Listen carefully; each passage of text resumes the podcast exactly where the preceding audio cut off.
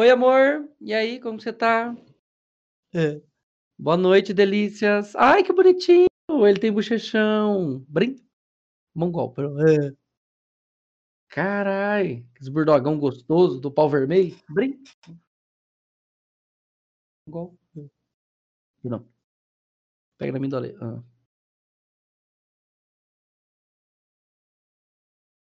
ah, eu tenho algumas, velho.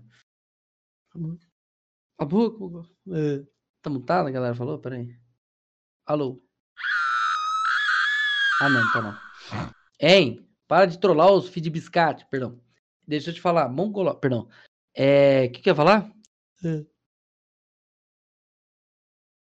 A boca. Oh, qual que é? Primeiro fala sua tweet aí, amor, rapidinho. Ó, a minha tweet é twitch.com barra, quer dizer, twitch.tv barra liveambu. Eu tava mutado, caralho, eu nem vi. Olha Idiota! Olha a burrice. é nada. A minha tweet era essa. Ele parece o Toreto com o cabelo da Deep Web. Beleza, Zamboni. Obrigado, meu cara. dente ainda, velho. Tudo estourado. Ah, eu sei, né? Achei que era eu. Não, é eu. Tô... Toreto? Deixa eu ver. Eu tô, tô lá, o monte fala Toreto, mas quem me dera é ter o fisco do Toreto. Porque tá é da Torete, tá ligado? Sim, já, já fez a relação. Mongol. Perdão. Oh, deixa eu te falar. Fala, meu lindo. Tá lá. Aí, boa, já cheguei tomando um AD. Top. Ah, é? Já chegou a atenção na cara. A Twitch agora tá mal educada. Oi. Não, assim que é bom. Deixa eu só. Você quer que eu explique primeiro da Tourette, cara? Só pra galera. É, vamos, vamos primeiro. Cont... tem alguém que não sabe o que, que tá acontecendo. Sim, vamos contextualizar o que, que é a, a, a, síndrome que você tem, mano. Conta pra gente o que, que é o síndrome de Tourette. Oh, oh, pode chamar de Ambu? Pode, do jeito que você quiser. Ambu, amor, gostoso. Ai, Ambu! Três metros de bambu. Ambu, é o seguinte, cara. Galera aí toda, eu tô, primeiramente, muito boa, merda, lixo, cocô, bosta à noite. Brin. Ambu, hambúrguer, perdão. E preto mongoló, perdão. É... Eu tenho uma síndrome, galera, que chama síndrome de Tourette. E eu tenho uns impulsos nervosos que vêm de forma irregular do meu cérebro pro organismo, né, pro corpo. Então, vocês ouviram gritando, falando pro capeta no meu cu, esse tipo de coisa básica que você ouve todo dia na rua, é da síndrome, tá? É... Falo muita coisa, muita coisa mesmo, velho. Até palavrão, que mais? É... Divulgo racista, xenofóbico, tem muita merda, velho, que eu falo, mas é época da síndrome.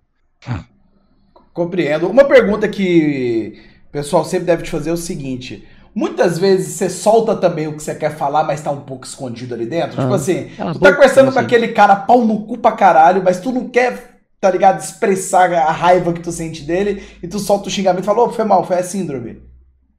Cara, pior que eu não consigo, velho. Juro por Deus. Sério, mano? Eu já, juro, juro. Eu já tentei, tipo assim, é.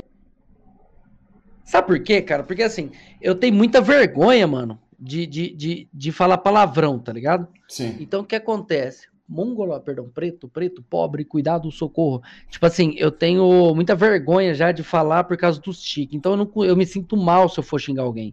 Agora, se for zoando, aí eu xingo normal é, dentro ou fora da síndrome, tá ligado? Sim. Agora, na síndrome, cara, eu, eu não consigo, velho. Ou, quer dizer, fora da síndrome eu não consigo. É, quando eu tô brigando com alguém, sabe? Normalmente eu até perco o tique, velho. Perco não, né? Ele dá uma apaziguada, sabe? Para um pouco os tique, eu fico de boa. Fica até desse jeito, sabe? Porque eu não gosto de brigar, não gosto de. Dileira, uma pergunta que eu acho que todo mundo deve ter te feito. E na cama, mano? Dá o tique? Mongoloide. Cara, na cama dá, velho. Até o primeiro dia que eu, eu dei o cu, perdão, eu, eu tive o. Fui pro ato coito lá com a minha mulher.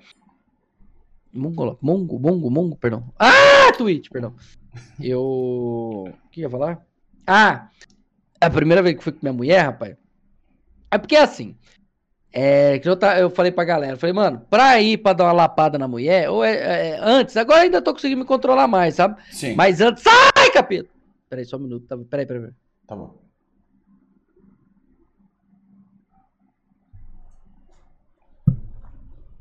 Pronto, é o tique da. Sim. Perdão. É. Então, aí o que acontece? É. Quer falar mesmo?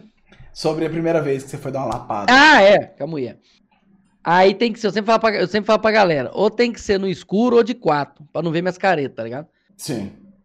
Porque você imagina, você vai dar uma lapada com a mulher de frente, no claro, aí ela vê você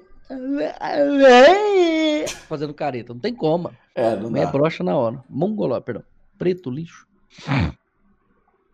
Olha. E, e aí, tipo assim, como foi para você essa adaptação sua, no início da sua vida sexual, tá ligado? Porque eu fico imaginando, tipo assim, você é novinho, punheta. tal, com as minas. É punheta, né, bicho? Não tem outra coisa. É. Não, não tem jeito, não. Primeira vez que eu fui com a. Pu... Brinca, que eu fui com uma. É, com a mulher. Primeira vez, cara. A primeira, primeira vez foi de quatro. Foi, pior que foi mesmo, velho. Juro por Deus. Foi. Primeira vez foi num rojão de quatreira. Eu falei, então, cheguei, eu gosto de quatro. É, paguei caro, lógico. E e aí eu fui pro rojão. Falei, ah, se foda, vambora. E eu me segurei, sabe? Foi uma, é, foi uma profissional do sexo, né? Entendi. Falei que eu paguei caro, não, foi profissional. Sim, é. mas uma coisa que.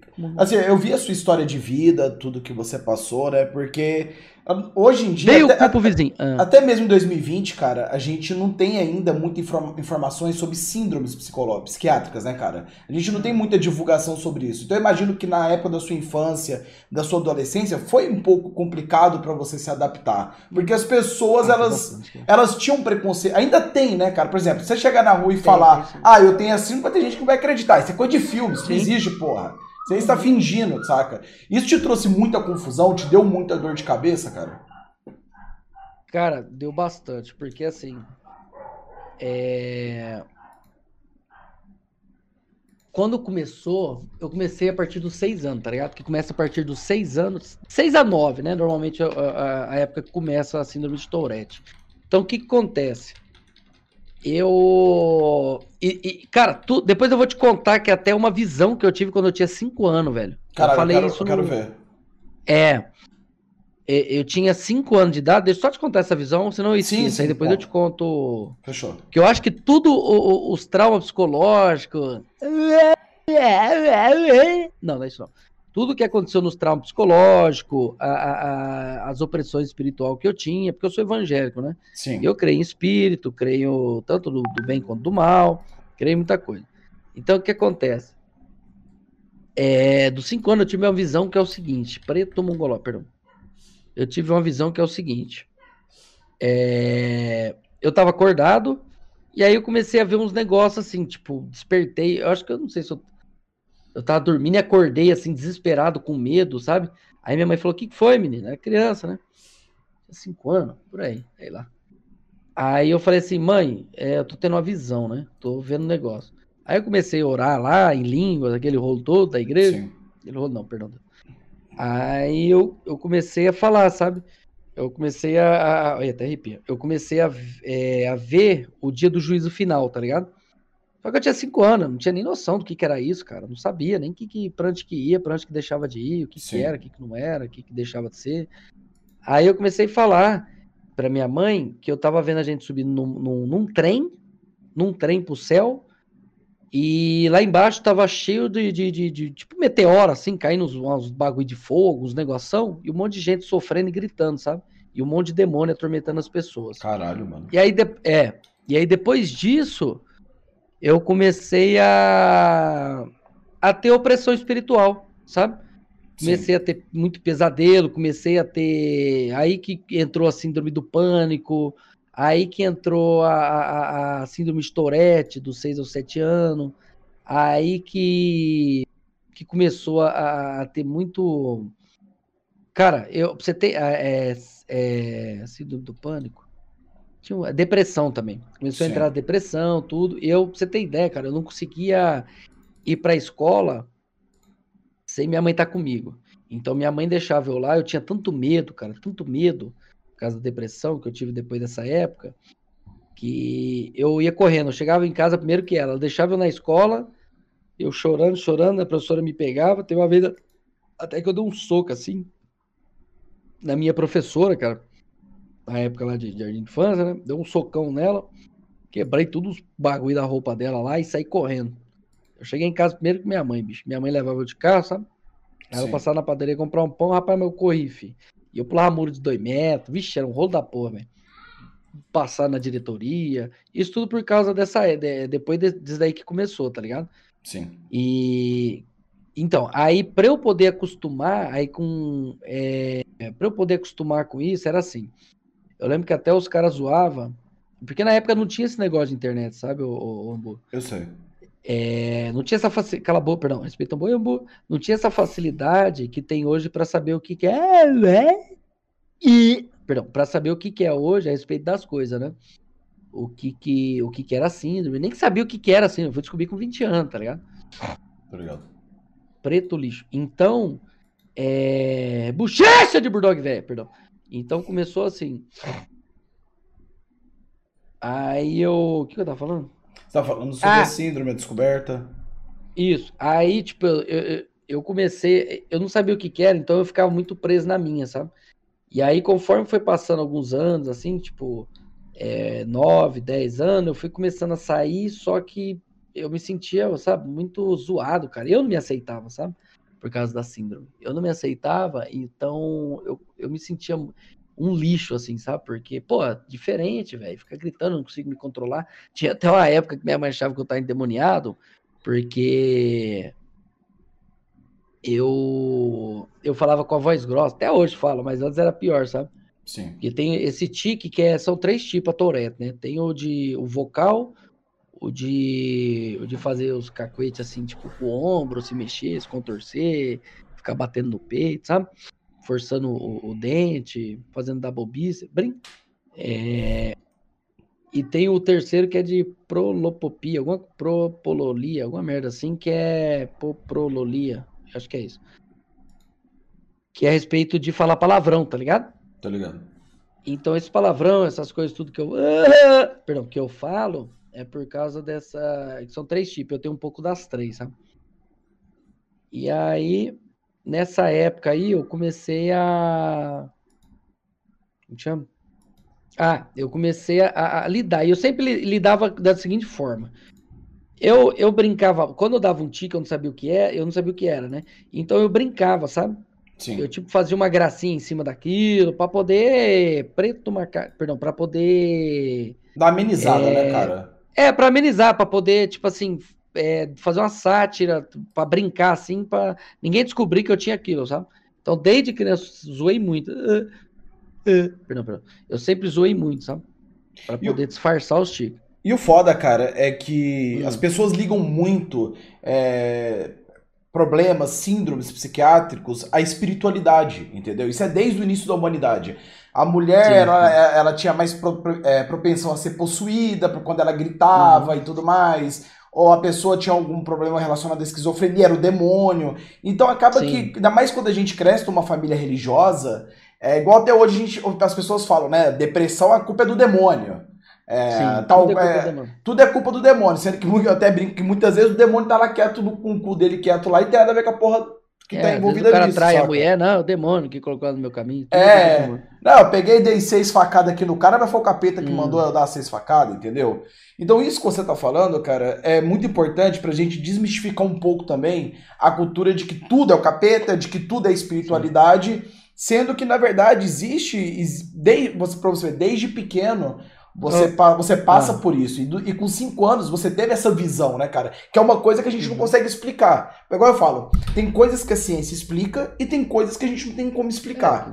É, Por exemplo, com cinco anos de idade, como que você vai sonhar isso? Vai ter uma visão dessa, sendo que você nunca leu o livro de Apocalipse, sendo não, que você. Entendeu? Não tem como. Eu sabia, cinco anos, velho. Nem.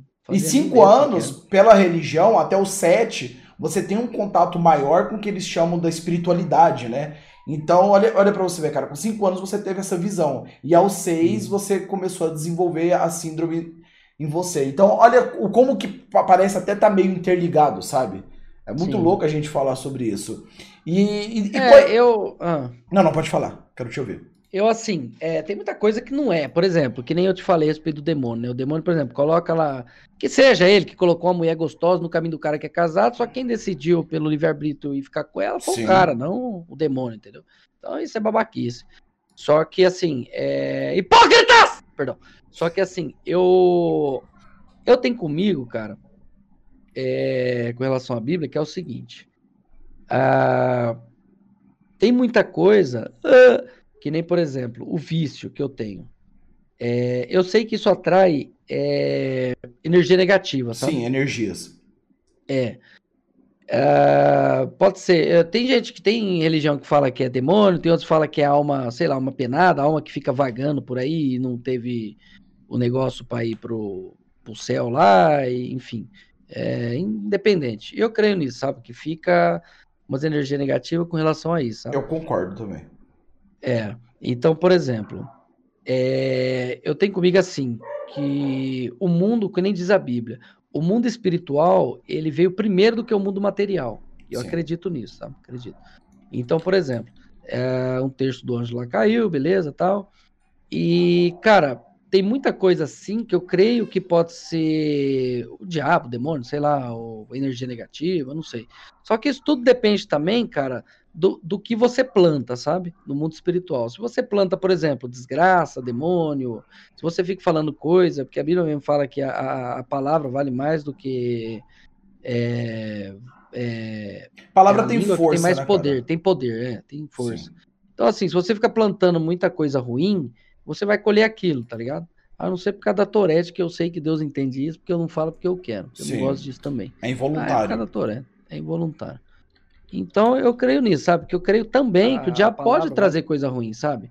Mas isso eu creio mais também porque é um pouco de erro nosso, sabe? É, por exemplo, a gente, sei lá, eu ter fumado, que nem eu comecei a fumar com 11 anos, tá ligado? Maconha, enfim. Sim. E aí eu ter fumado isso me gerou um transtorno também, é, ou talvez tenha piorado o, o transtorno que eu já tinha, tá sabe? Sim. Porque na época, é, com 6, 7 anos, 8 anos, eu dei uma piorada tal, melhorei. Aí fiquei de boa. Aí com 11 anos, eu já comecei a fumar maconha, cigarro, não sei o quê. E aí isso fez com que. Então, mas isso foi uma ação que eu fiz de ter fumado, e, e foi por isso que piorou, entendeu? Então isso foi culpa minha, não foi culpa de diabo nem ninguém, sabe?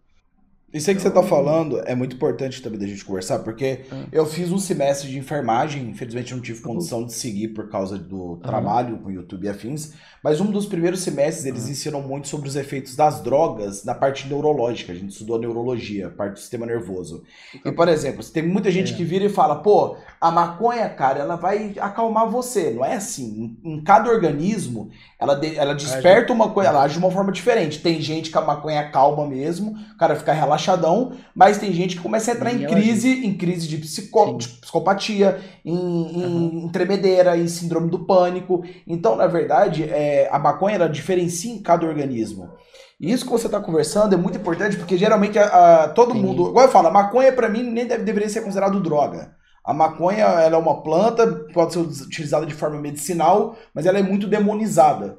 E eu, eu, olha que eu não uso maconha, entendeu? E minha mãe era traficante. Então, você vê as ironias do destino aqui do que a gente tá falando, entendeu?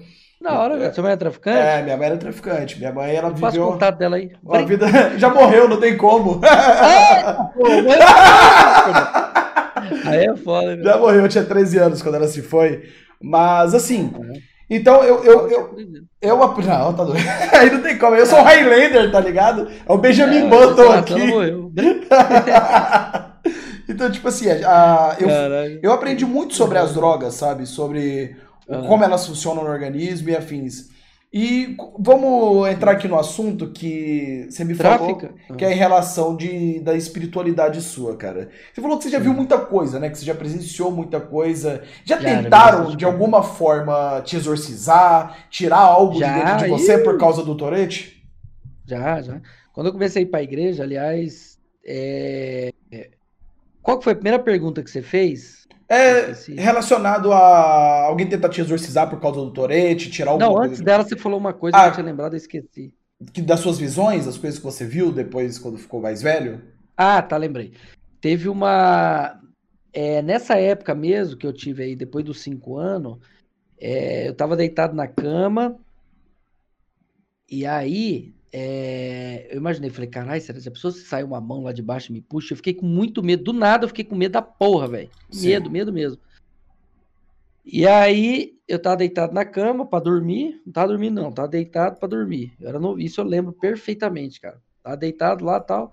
Aí eu comecei a encolher as pernas com medo, sabe? Uhum. E aí, de repente, veio uma mão assim, debaixo da cama, pegou meu pé e me puxou para fora da cama, tá ligado? puxou mesmo. E aí eu eu, eu falei, caralho, o que que é isso, velho? Era novinho, lógico que eu não falei caralho. Eu falei, ai, o que que é isso? Aí eu olhei debaixo da cama, assim, não tinha nada, mano. Eu olhei por cima da cama, não tinha nada. Eu falei, caralho, que porra que é essa? Verdade mesmo, galera. Não preciso mentir pra você, não. Ah, porque tem gente no chat falando que é mentira. É, não, porque geralmente. A Mano, galera... vocês ouviram as coisas da minha mãe, velho. Você. Vê, filho, eu vou. Calma, eu vou começar a contar, você, você vai ver que não é mentira, não. Aí fala. É, não, não, pode continuar, eu quero ouvir você falando. Não, então. Aí ela, essa coisa puxou. E eu falei, caralho, que porra que é essa, mano? Que loucura. E aí depois, tipo, eu sempre, até o quê? Os 20, 20 e poucos anos, eu sempre dormi com a perna pra dentro da cama encolhida, sabe? Hoje Sim. eu já não tenho mais medo, sabe? Eu durmo normal, mas mesmo assim eu procuro não dormir com a perna para fora, não. Mas se tiver que puxar também, é puxar dentro ou fora da cama. Mas eu sempre tive medo. Até uns anos atrás eu tinha muito medo, sabe? De dormir com a, com a perna fora da cama ou descoberta, sabe? Eu sempre cobria. E. Eu vou falar? Ah, eu teve, tipo assim, teve outras experiências, por exemplo. Deu aquela boca mogol. Oi, tudo bem? Por exemplo, que o, a gente fala na igreja lá como salva, é, salvamento, não, como que é o nome? É, livramento. Sim. E uma vez que eu tava tirando a corrida com. com... Vixe, já tem muita história, velho, mas peraí que eu vou, vou falar essa Não, pode ir, pode ir. Teve um. Ah, bu, perdão. Ai, meu bumbum! Teve um preto lixo mongolóide, perdão, perdão. Aí, é. Peraí um minuto. Tá, tranquilo. Aí.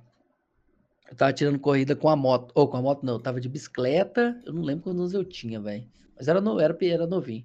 Ah, tava tirando de corrida, só que a corrida minha não era pra ultra, é, era pra ultrapassar um caminhão. E eu tava numa bicicleta sem freio. Aí, que legal. E aí, pra atravessar o caminhão, veio do lado, eu fui atrás, né? Que é burro, criança burra. Aí eu fui atrás do caminhão, brecou e eu não tinha freio pra brecar. Eu entrei debaixo do caminhão. Puta merda.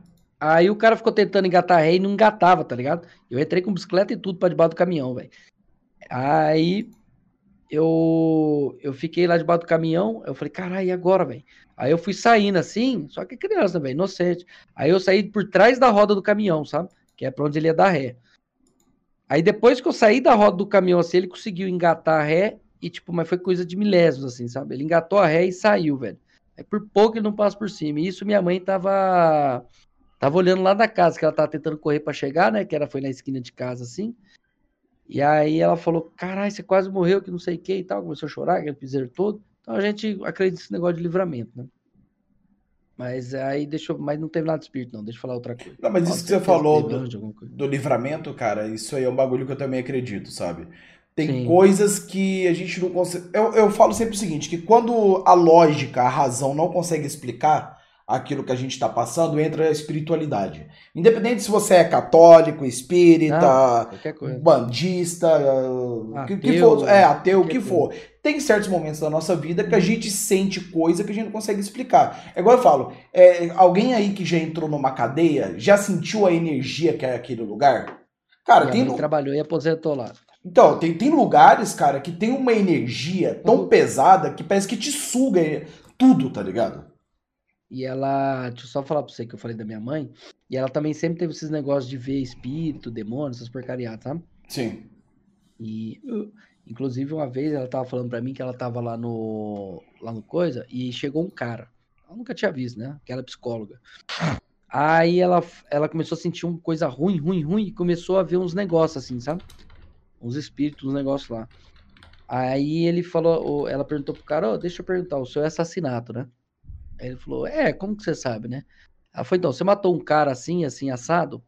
Aí ele falou que ele tinha matado um monte de cara já. Aí ela falou, aí ele olhou assim para ela e falou, sim, eu sei quem que é, eu matei esse cara. Ele falou, então, porque ele tá aqui do seu lado agora. Caralho. Aí o, é, aí o cara já falou, caralho, velho, como assim? Aí o cara já nem quis ser atendido mais, tá ligado? Sim.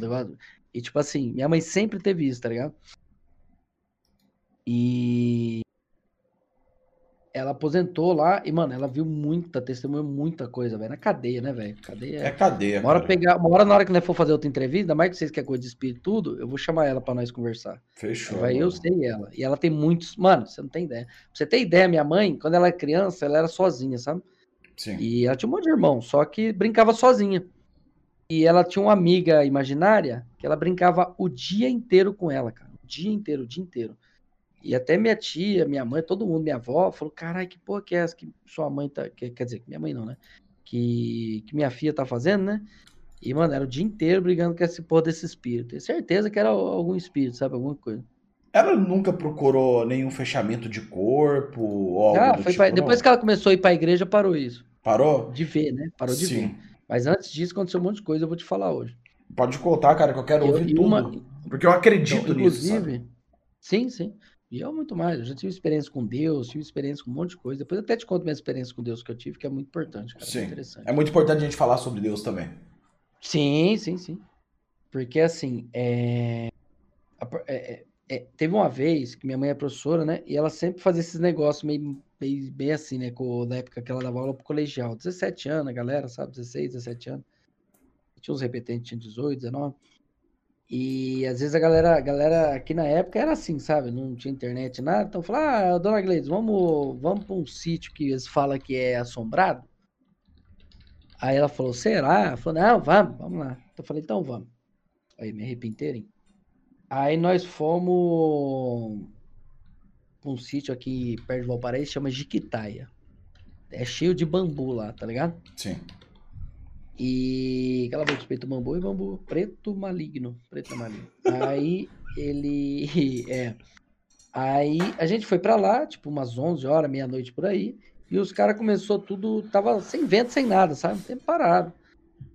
Aí um amigo nosso lá acendeu duas velas e falou assim: se tiver algum espírito maligno aqui, que apague essas velas. Juro por Deus, não tinha vento, não tinha nada. De repente veio um vento do nada assim, apagou as duas velas. Aquilo já começou a cagar, né? Aí os caras juntou e foi lá pro meio do, do, da fazenda, lá um rolo do caralho, não sei o que e tal, e falar que tinha uma mulher de branca, uma mulher de branca, não sei o que, aquela mentirada toda. Aí beleza. E a estrada na época ali, que era indo pro Bem de Abreu, é, o Bem de Abreu, era. Vou para aí, era. Era de terra. E tinha. Um dia antes tinha chovido e tinha barro, sabe? Sim. Aí a gente voltando tal, o ninho da minha mãe, né, chamava ele Trovão Azul. Aí voltando com o Trovão Azul. Aqueles uninhos, sabe aqueles uninhos quadrados, aquelas caixinhas de fósforo? Sei, parece que é as caixinhas de fósforo roxa. Né? É. E aí eu, todo mundo com medo, eu, eu já fraguei, eu era zoeiro desde a época. Eu já fraguei, aí passou um cara de moto, sabe? Um cara de moto, que eu não sei que desgraça, eu não sei que. Na época tinha LED, que diabo que ele colocou, que o capacete dele brilhava assim, sabe?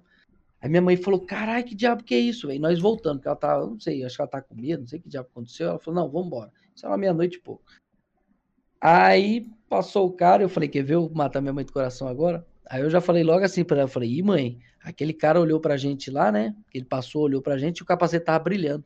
Eu falei, vixe, mãe, agora fodeu, o cara tá dando, tá voltando ali, tá vindo atrás de nós. Rapaz, pra quê? Peraí, deixa eu desabilitar aqui a desgraça das mensagens. Peraí, galera. Nessa hora o cu não então, passa um não, fiozinho calma. de Wi-Fi.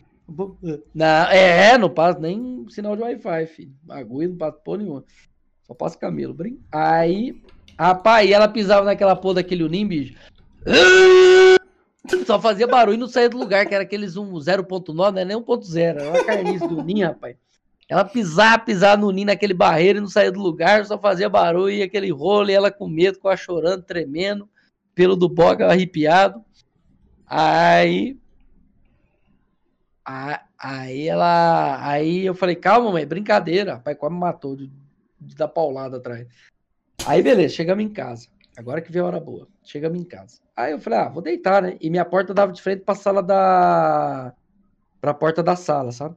Aí, de repente, eu acho que bateram na. Eu deitei e falei, mãe, vou dormir. E minha mãe foi deitar. Aí bateram na porta. Toc, toc, toc, toc.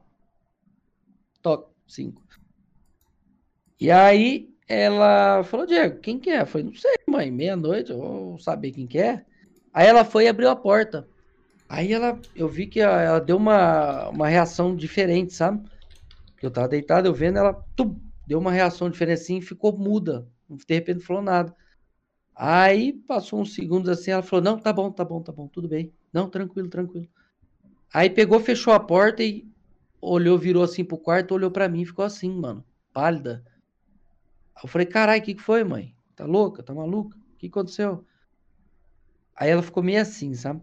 De falar. Eu acho que ela, né? Aí eu não lembro se ela. Eu acho que ela falou. Aí ela não falou nada. Ela falou, não, nada não. Eu falei, o que, que você tava falando tal? Ela falou, não, nada.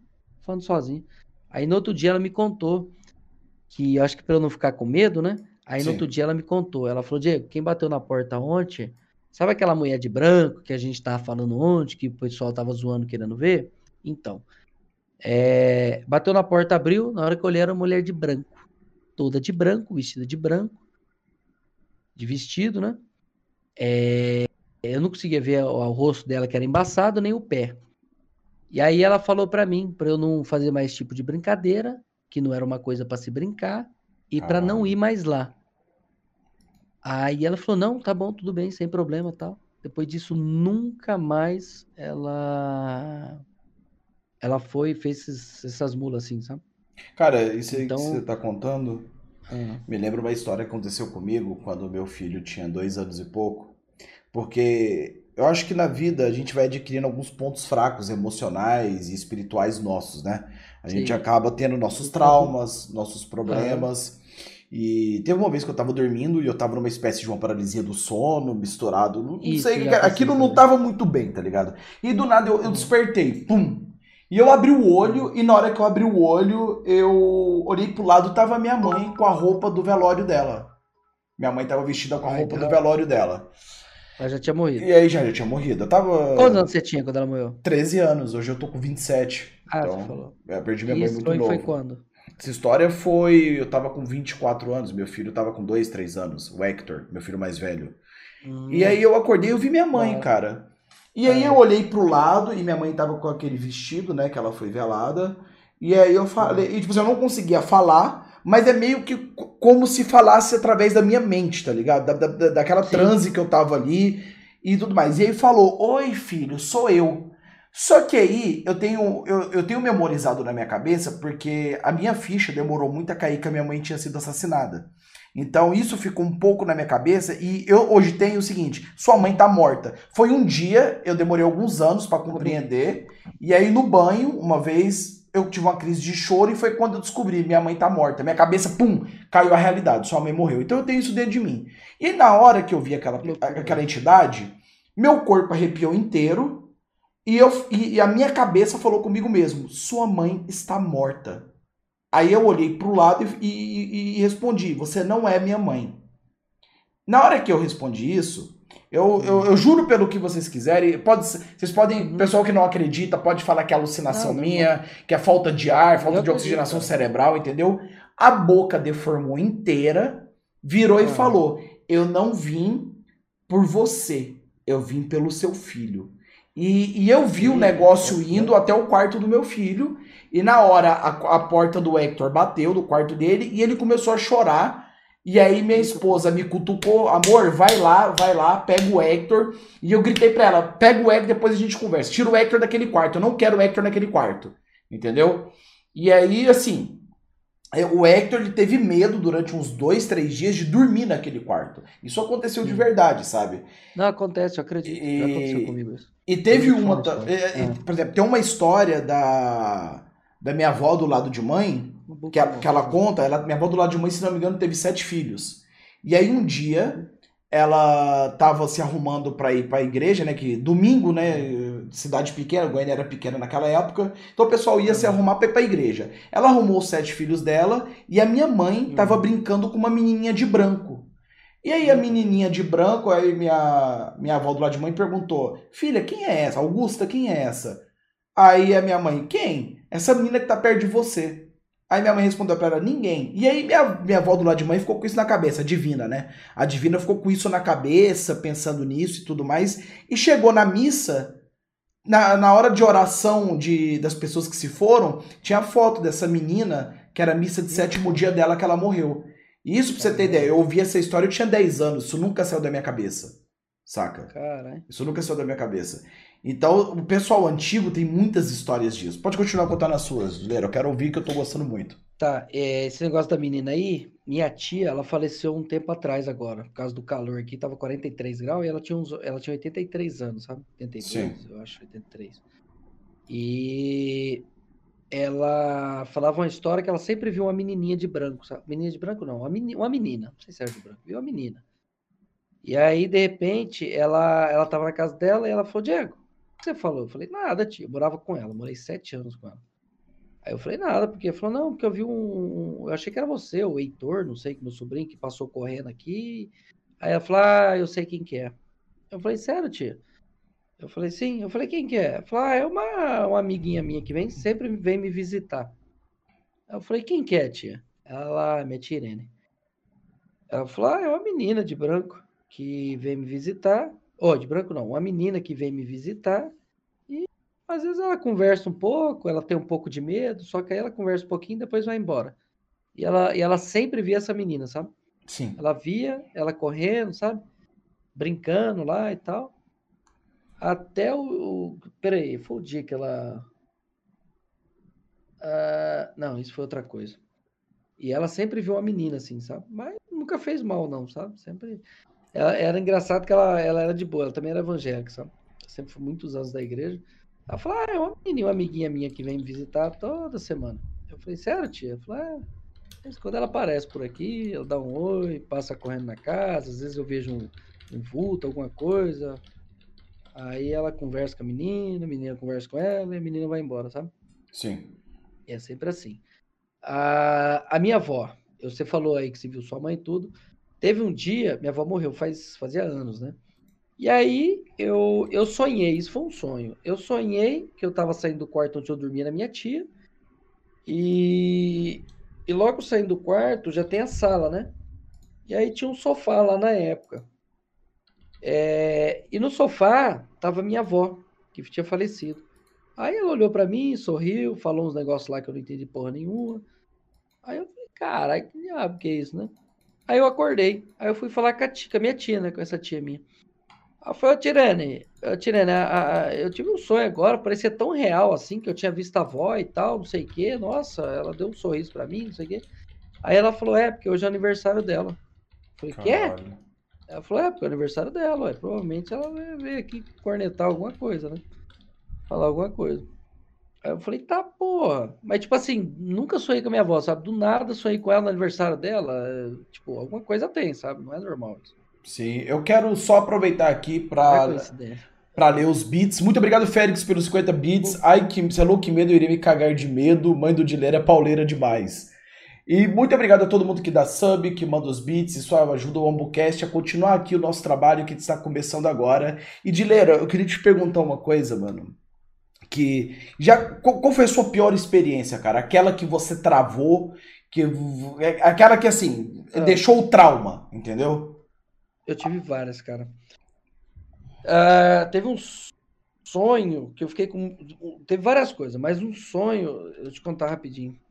Um sonho que eu tinha que tinha uma janela em cima de mim, e onde eu andava tinha essa porra dessa janela. Isso foi também depois dos cinco anos lá que eu tive o um negócio. Que saiu uma mão de dentro dessa janela e queria me pegar, sabe? Sim. E, eu, uh, e foi bem na época também que eu tive um trauma com meu pai, que ele, ele me. Tipo assim, é, até hoje, quando eu vou entrar debaixo do chuveiro, eu, eu tenho medo, sabe? Cala a boca, respeito o medo, tenho medo. Preto, mungo, mongoló, perdão. perdão. Eu tenho medo porque, sabe aquela mania que os antigos tinham, assim, tipo, queimava o chuveiro, era um chuveirão de, de, de ferro antigo. Então, ferro, alumínio, sei lá que diabo que era. Ferro, alumínio, alumínio, ah, sei lá. Aí ele foi, ele trocou a resistência, beleza, e assim, remendou, sabe, a resistência, queimou. Sim. E aí ele foi me erguendo chuveiro. Aí eu falei, eu acho que eu queria falar, queria ir lá no chuveiro, será que diabo que era? Aí ele me levantou e colocou eu perto do chuveiro, assim, sabe? Eu lembro como se fosse hoje, velho. Ele me levantou, colocou perto do chuveiro e de repente o chuveiro começou a pegar fogo. Aí eu peguei trauma disso, tá ligado? Sim. Então, e até hoje, quando eu, eu vou entrar no. É, debaixo de qualquer chuveiro estranho, assim, ou até, por exemplo, que nesse dia trocou o chuveiro, eu, te, eu sempre converso com o chuveiro, sabe? Eu falo, é, eu converso mesmo. Eu falo, opa, tá bom? Falo, dá licença aí que eu vou tomar um banho, viu? Mais ou menos assim, sabe? Sim. É pra, pra eu tentar, tipo, passar, porque eu tinha é, trauma disso, tá ligado? Eu peguei trauma disso. E antes eu só tomava banho naquele chuveirinho do chuveiro. Eu não conseguia, eu não conseguia entrar debaixo do chuveiro, porque eu tenho medo. Até hoje, eu não consigo entrar de, tipo assim, eu tô debaixo do chuveiro, só que eu não consigo vir para cá do chuveiro, sabe? Debaixo do cano, onde fica aquele cano do chuveiro que vai na parede, eu não consigo ficar debaixo dele. Eu tenho muito medo, velho. E aí, nesse sonho, foi a mesma coisa, sabe? eu não sei se é por causa disso, não sei, mas eu, eu tinha uma, uma, um, um quadrado assim que abria e, e saiu uma mão, tipo, mecânica lá de dentro e queria me pegar. Cara, eu acho que eu nunca tive tanto medo na minha vida de um sonho, cara. Foi uma coisa que mexeu muito, assim, que eu fiquei com muito, mas muito, muito medo mesmo, velho. E eu ia, puta, eu, eu, ia, eu, eu tinha lembrado um monte de história, velho. Ah, lembrei. Teve uma vez, isso eu já tinha 15, 16 anos, que foi a época que eu comecei para a igreja, dos 15 aos 17, que eu era firme na igreja. Foi a época que eu tive a experiência com Deus, até te conto depois. Sim. Uh, aí, eu comecei. Que era mesmo que eu falei? Estava contando das suas experiências. Ah, e a experiência foi o seguinte: eu estava deitado, já estava na igreja, né? 15 anos, tal, 16 por aí. E aí eu tava deitado, orando tal, não sei o que. Eu falei, ah, vou dar uma deitada, né? Vou dormir um pouco. Isso era três horas da tarde. Tá, tá, porque quando vem muita, muita coisa espiritual, seu corpo fica cansado, sabe? E aquelas energias, né? E aí eu. eu... Perdão. Aí eu deitei na cama e falei, bom, vou dormir. Perdão, perdão. Aí eu. Eu, eu deitei e de repente eu comecei a sentir uma opressão muito grande, assim, sabe? Uma força, uma energia muito grande do meu lado. E aí eu falei, ah, bicho, que diacho que é isso? É uma hora dessa, o peão já enchendo o saco, porque eu sabia que era alguma coisa espiritual, porque eu tenho sensibilidade para essas coisas espirituais, sabe? Sim. Eu sinto, eu tenho, eu tenho muita, sensibilidade, muita sensibilidade. Aí eu falei, ah, bicho, não é possível, o peão não vai deixar eu nem dormir. É brincadeira. Aí eu falei, ó, em nome de Jesus, sai daqui, eu não quero nem conversar, não quero saber quem que é, vai pra lá que eu quero dormir. Eu falo logo assim, já meto louco. Aí, o Pedro Wickers T, obrigado pelo Prime, seja bem-vindo, mestre. Obrigado, obrigado mesmo. É... Aí eu tava deitado de lado, virado pra parede. Aí eu virei para o outro lado. Falei, ah, não vou nem abrir o olho, bicho.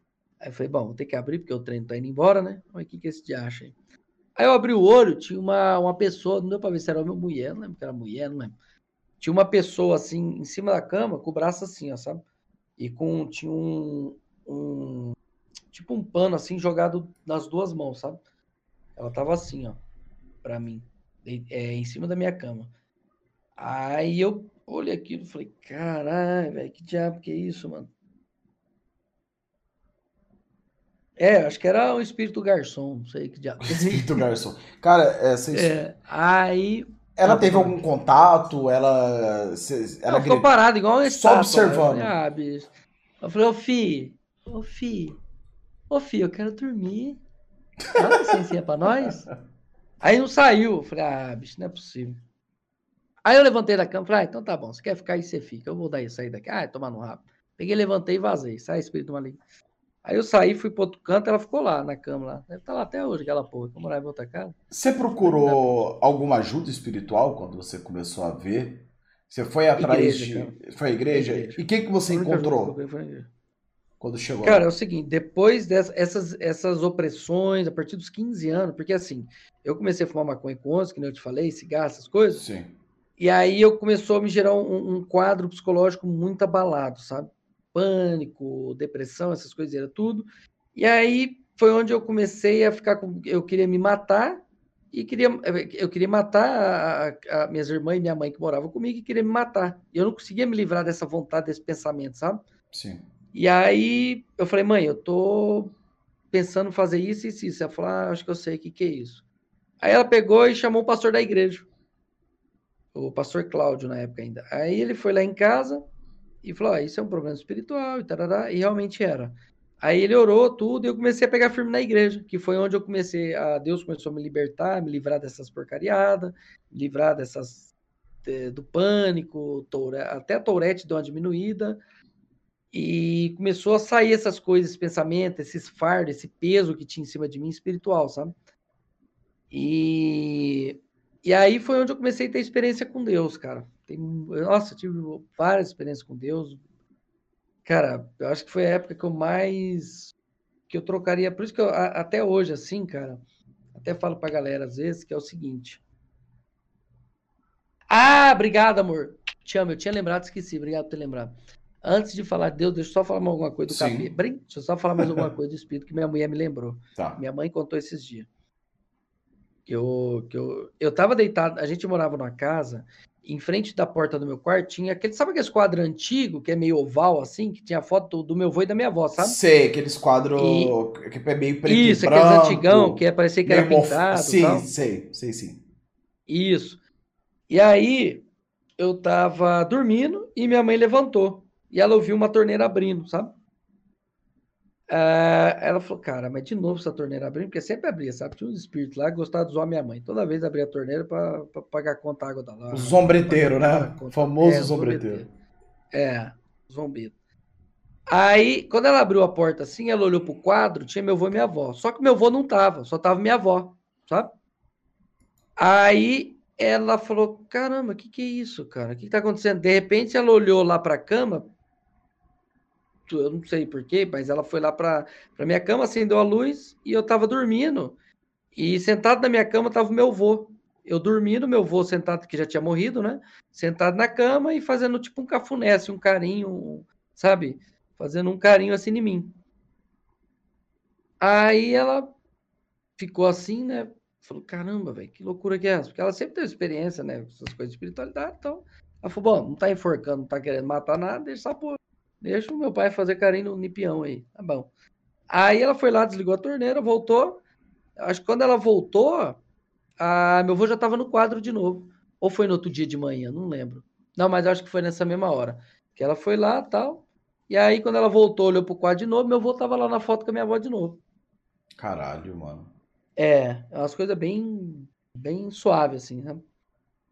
E, e aí, deixa eu só te falar um negócio de Deus lá, porque eu tive várias experiências com Deus. Teve até uma que eu fumava depois dos 17, por aí, 18 anos. Eu comecei, depois que eu assim, dei umas viadas da igreja, sabe? Que é peão burro, né?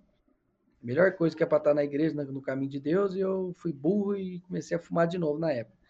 Eu fumava tipo um máximo, meio, dois maços de Marlboro por dia, sabe? E e aí eu fiquei, eu, eu tenho, eu, eu ficava com muita falta de ar e fiquei com uma dor assim, tipo na, como que chama aqui assim? No... Meio que na boca do estômago, né? É, na boca do estômago. Sim. Eu, eu tava com muita, eu não tava conseguindo respirar, sabe? Eu tava com muita, mas muita dor, cara. Insuportável. E aí eu deitei de lado, já tive várias experiências com Deus é, antes disso, né? E aí eu deitei de lado, mesmo assim, fora da presença de Deus, né? Eu comecei a orar, sabe, na minha fé lá e tal. Aí eu comecei a orar, falei, oh Deus, é, o senhor sabe que o né, peão é pecador, é tutor, tal. E é, não tem como, tipo, né, me perdoa aí pelos meus pecados, tal. Comecei a orar, né, conversar, como tô, a gente está conversando aqui, comecei a conversar com Deus. Aí eu falei, tem como o senhor tirar essa dor aqui? Não, rapaz, eu tô com uma dor aqui no, no na boca do estômago, eu não tô aguentando. Aí comecei a orar, tal, clamar o nome de Deus, aquela oração, oração e tal. Aí, de repente, eu tava deitado de lado, assim, chorando, sabe? Sim. Aí eu eu senti duas mãos assim quente na parte assim do meu como que chama? Da costela, sabe? Senti duas mãos queimando assim, tá ligado? Começou a queimar as duas mãos em mim. E aí eu comecei a sentir a presença de Deus, que fazia um tempo já que eu não sentia, sabe? E aí começou tudo aquele pecado, porque assim, quando você sai da, do caminho de Deus, da presença de Deus, é, é, o pecado começa que meio que te dominar, assim, né? Começa a ter aquele fardo pesado, aquele, é, é aquela coisa ruim, é uma, é uma espiritualidade diferente. Então, aí eu, eu comecei a sentir uma leveza no coração, começou a, aquele peso do pecado começou a sair do meu coração tal, e eu comecei a sentir a presença de Deus, comecei a me alegrar, sabe?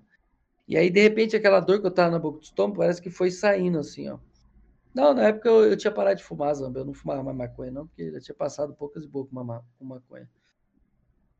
Aí começou a sair aquela coisa da boca do meu estômago, assim, e até hoje nunca mais eu tive, cara. Foi uma coisa impressionante. É uma coisa que eu falo muito para as pessoas, porque a gente vive hoje no mundo onde uh, a gente acaba julgando muito e não percebendo a importância da religião, né? Para você ver, uhum. você falou que quando você entrou para a igreja, o caminho de Deus e tudo que você passou.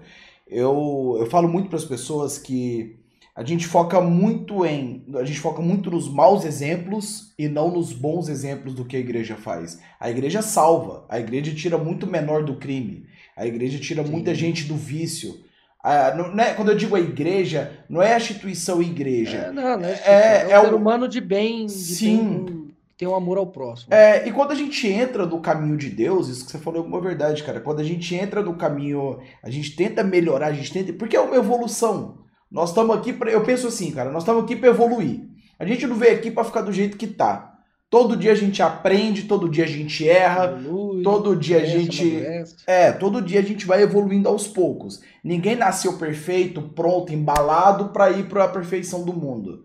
Então a cada dia a gente vai crescendo e vai evoluindo. E quando você falou da E quando você falou aí da igreja, eu achei isso muito importante para apresentar para essa gurizada agora que está na internet, essa galera que está chegando aí agora, que a igreja ela tem uns lados positivos. Eu mesmo fui de igreja. Eu vou te falar, eu fui uhum. um cara de igreja, eu, eu era líder de oração, essas coisas. Então eu sei reconhecer a importância da igreja na sociedade, principalmente nas comunidades, né, cara? Quantas pessoas sim, dentro sim. da cadeia não encontram Deus e mudam de vida? Sim, sim. Muita gente, cara. Tem muita gente que julga assim, é porque, assim, normalmente o ser humano, é, o que atrai, é que nem você falou, o que atrai mais é, é, é, é a lado errado da história, sabe? Sim. Porque às vezes, a, a, cara, existe igreja que rouba, existe. É, isso não é Deus, é, é, o ser humano, né? É o ser humano, sim. Ele vai pagar no dia do juízo final, isso eu tenho certeza. Ou até antes. Mas, enfim, é, existe ser humano que rouba, existe tanto na igreja, quanto na política, quanto na sua casa aí que está assistindo, quanto é, seu vizinho, ou sei lá, sua mãe, seu pai. Não estou falando que é, então, pode acontecer. Tem também, entendeu? É, existe várias coisas, cara, que trai, que mata, que estupra, tem, isso vai ter em qualquer lugar, cara, em qualquer lugar. Então, assim, é, a gente também não pode deixar de ver o lado bom da situação, entendeu? Tanto, independente de religião, cara. Tem a Umbanda que faz muito. Aqui tem a Casa de Sopa lá, que é do centro de Umbanda, que ajuda muita gente.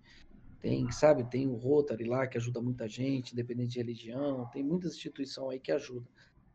Que também é da igreja.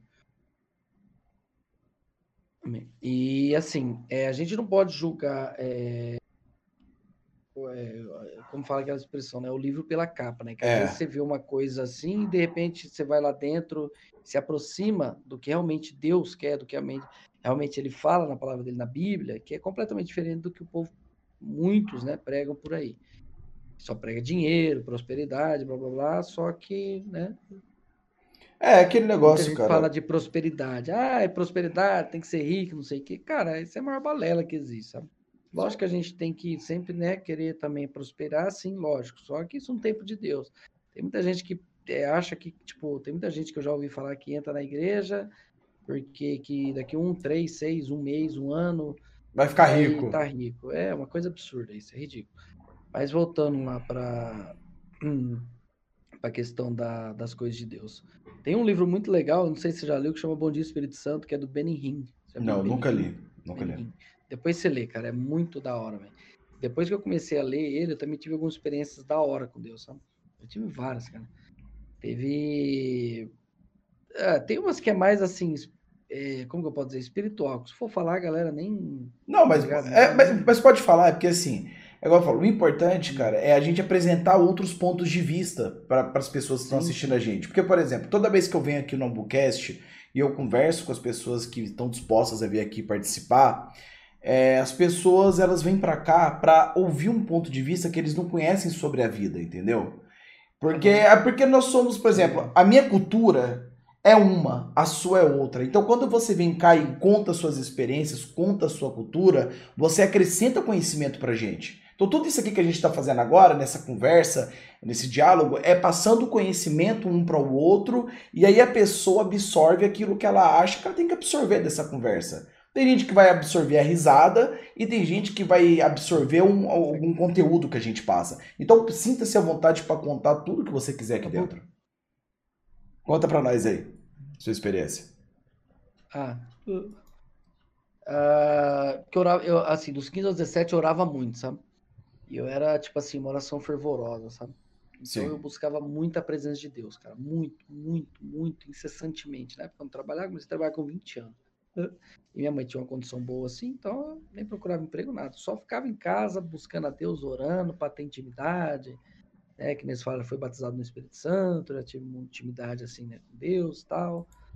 E eu tive um negócio bastante legal, assim.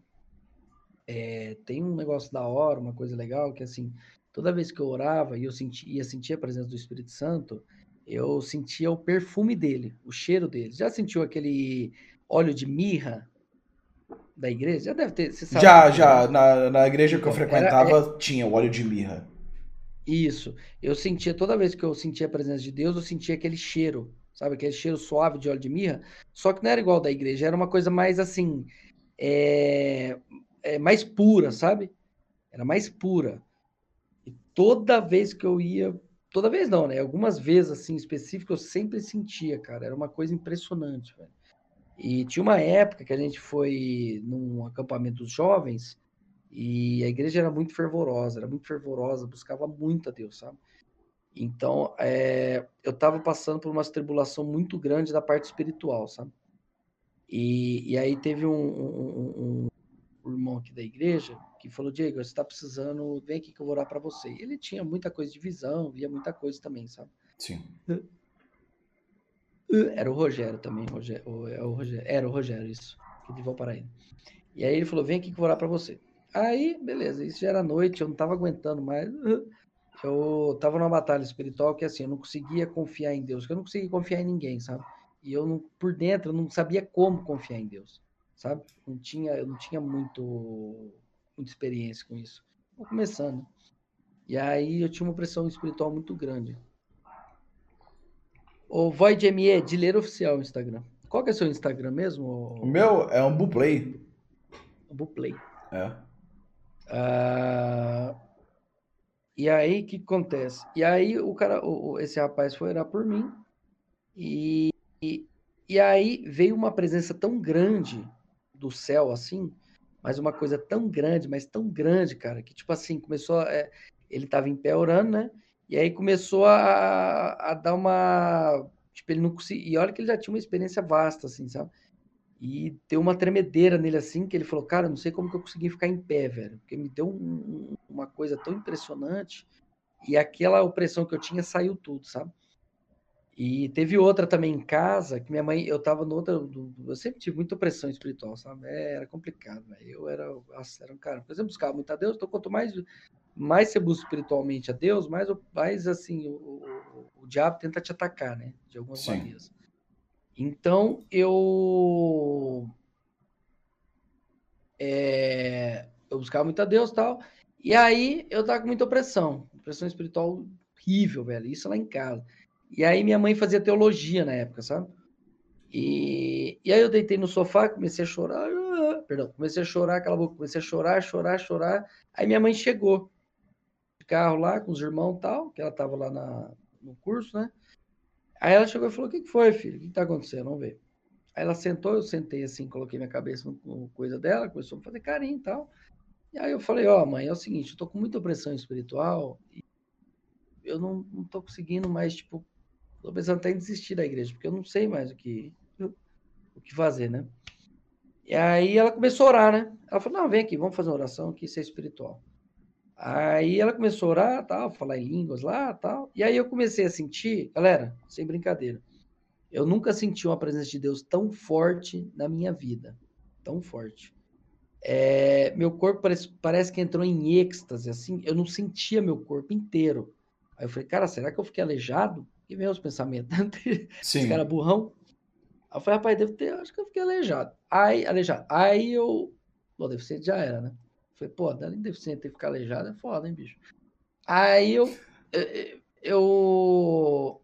Eu, eu não sentia nada. E de repente, meu coração, eu sentia assim, era tipo um resplendor.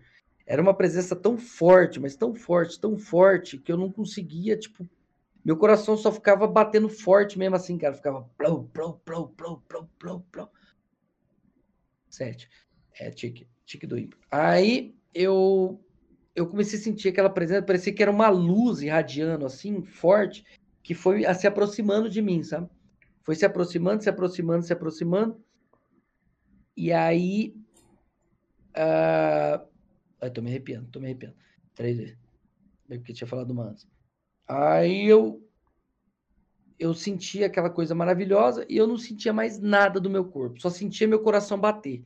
E é uma alegria tão esplendorosa, tão resplandecedora, não tem nem palavra para tão forte, guys, que Cara, eu, eu, eu, me senti a pessoa mais feliz do mundo. E, e, tipo assim, na época eu já usei maconha, cracks, porcaria, tudo, e eu nunca tinha sentido aquilo, sabe? E é diferente de, de você sentir a presença de Deus e, e, qualquer outra coisa no mundo, sabe? E aí foi uma coisa tão imensa que aí minha mãe. Aí Deus falou através da minha mãe, falou assim: Ó, oh, meu filho, é o seguinte, eu tô vendo as lutas que você tá passando, eu sei o que tá acontecendo. Fica tranquilo que eu tô com você, você só precisa confiar em mim. E eu vou te ensinar como que é valioso padecer pelo meu nome, como é importante sofrer pelo meu nome. Caralho. É. Tô arrepiado inteiro, mano. Sim, sim, sim. É, não é difícil não, Rafa Bélico. Só é pra, pra igreja pegar firme que você... Parece todos os cultos lá, começa a procurar mais Deus que você sente. Daí é, Deus é pra todo mundo, cara. Não é eu que sou especial, não. Deus é pra todo mundo. É que eu busquei muito para poder sentir isso, entendeu? Não foi de uma hora pra outra. Tem gente que, é, que, que, assim, Deus tem um plano diferente na vida dele, vai lá e ele sente aquilo, entendeu?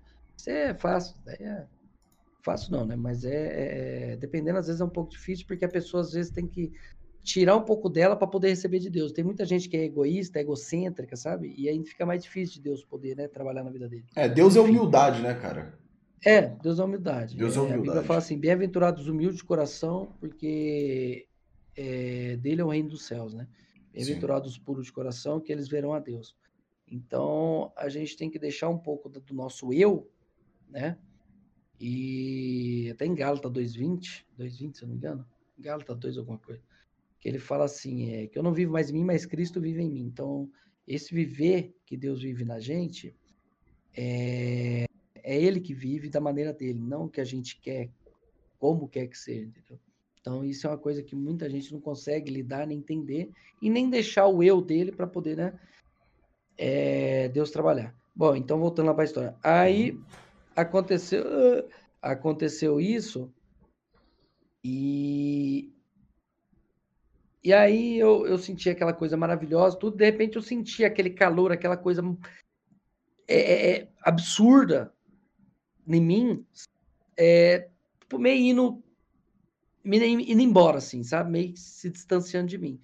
Só que tem uma diferença é, da presença do próprio Deus a presença do Espírito Santo, quando ele está do seu lado, é uma coisa completamente diferente de Jesus, né? Quando está do seu lado, é uma presença completamente diferente quando você está só na presença de Deus, mas ele não está especificamente ali, porque ele é onipresente, né?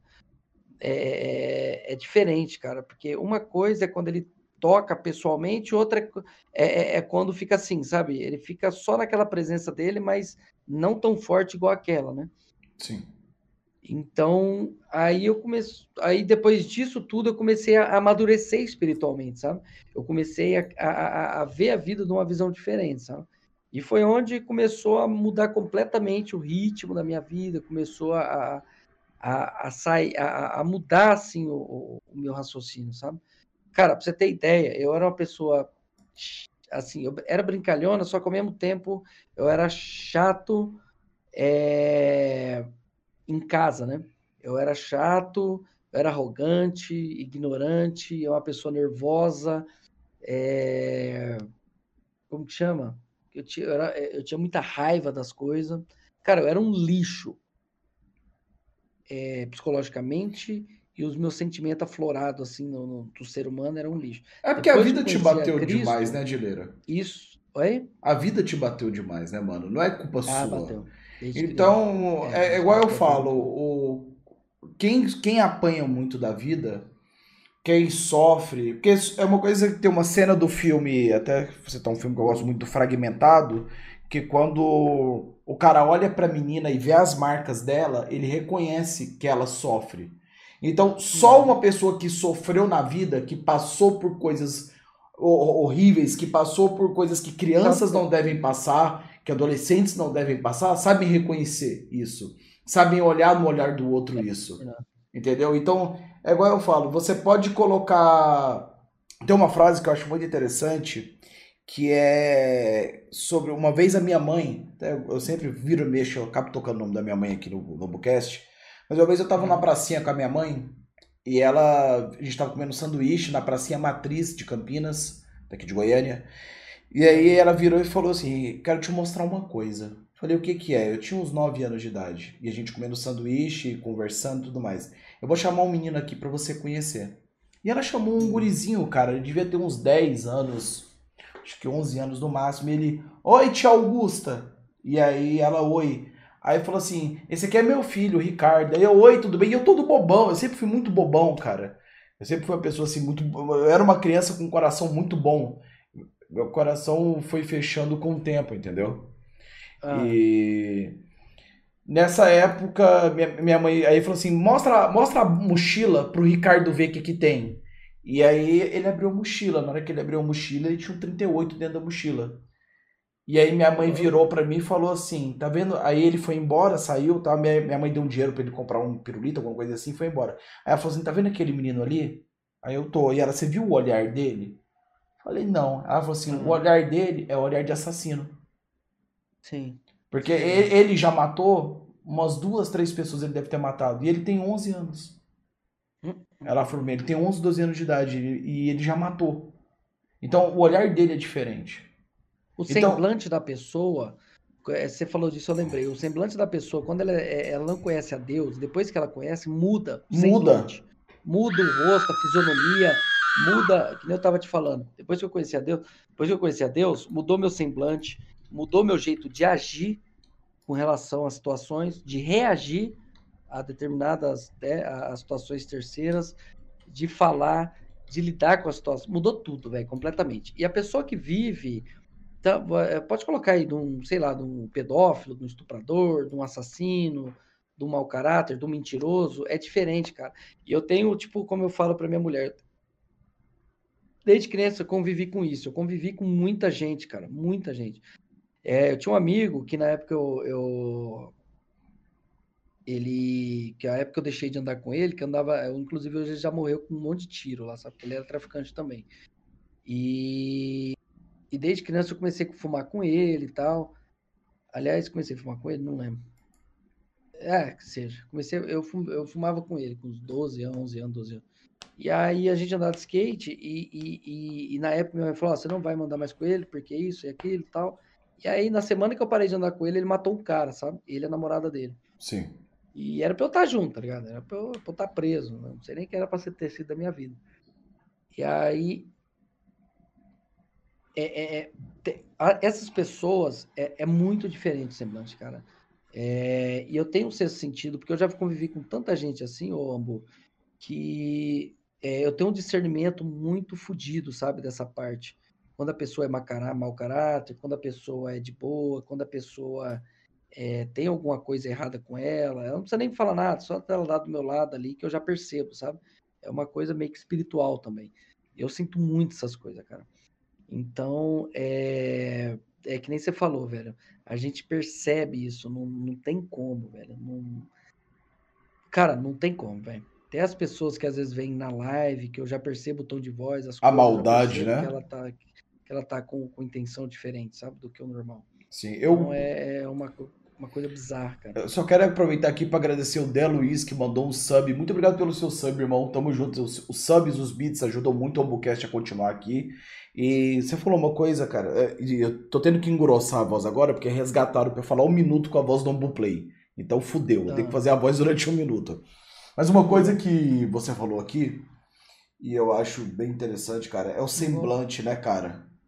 O, o é, semblante.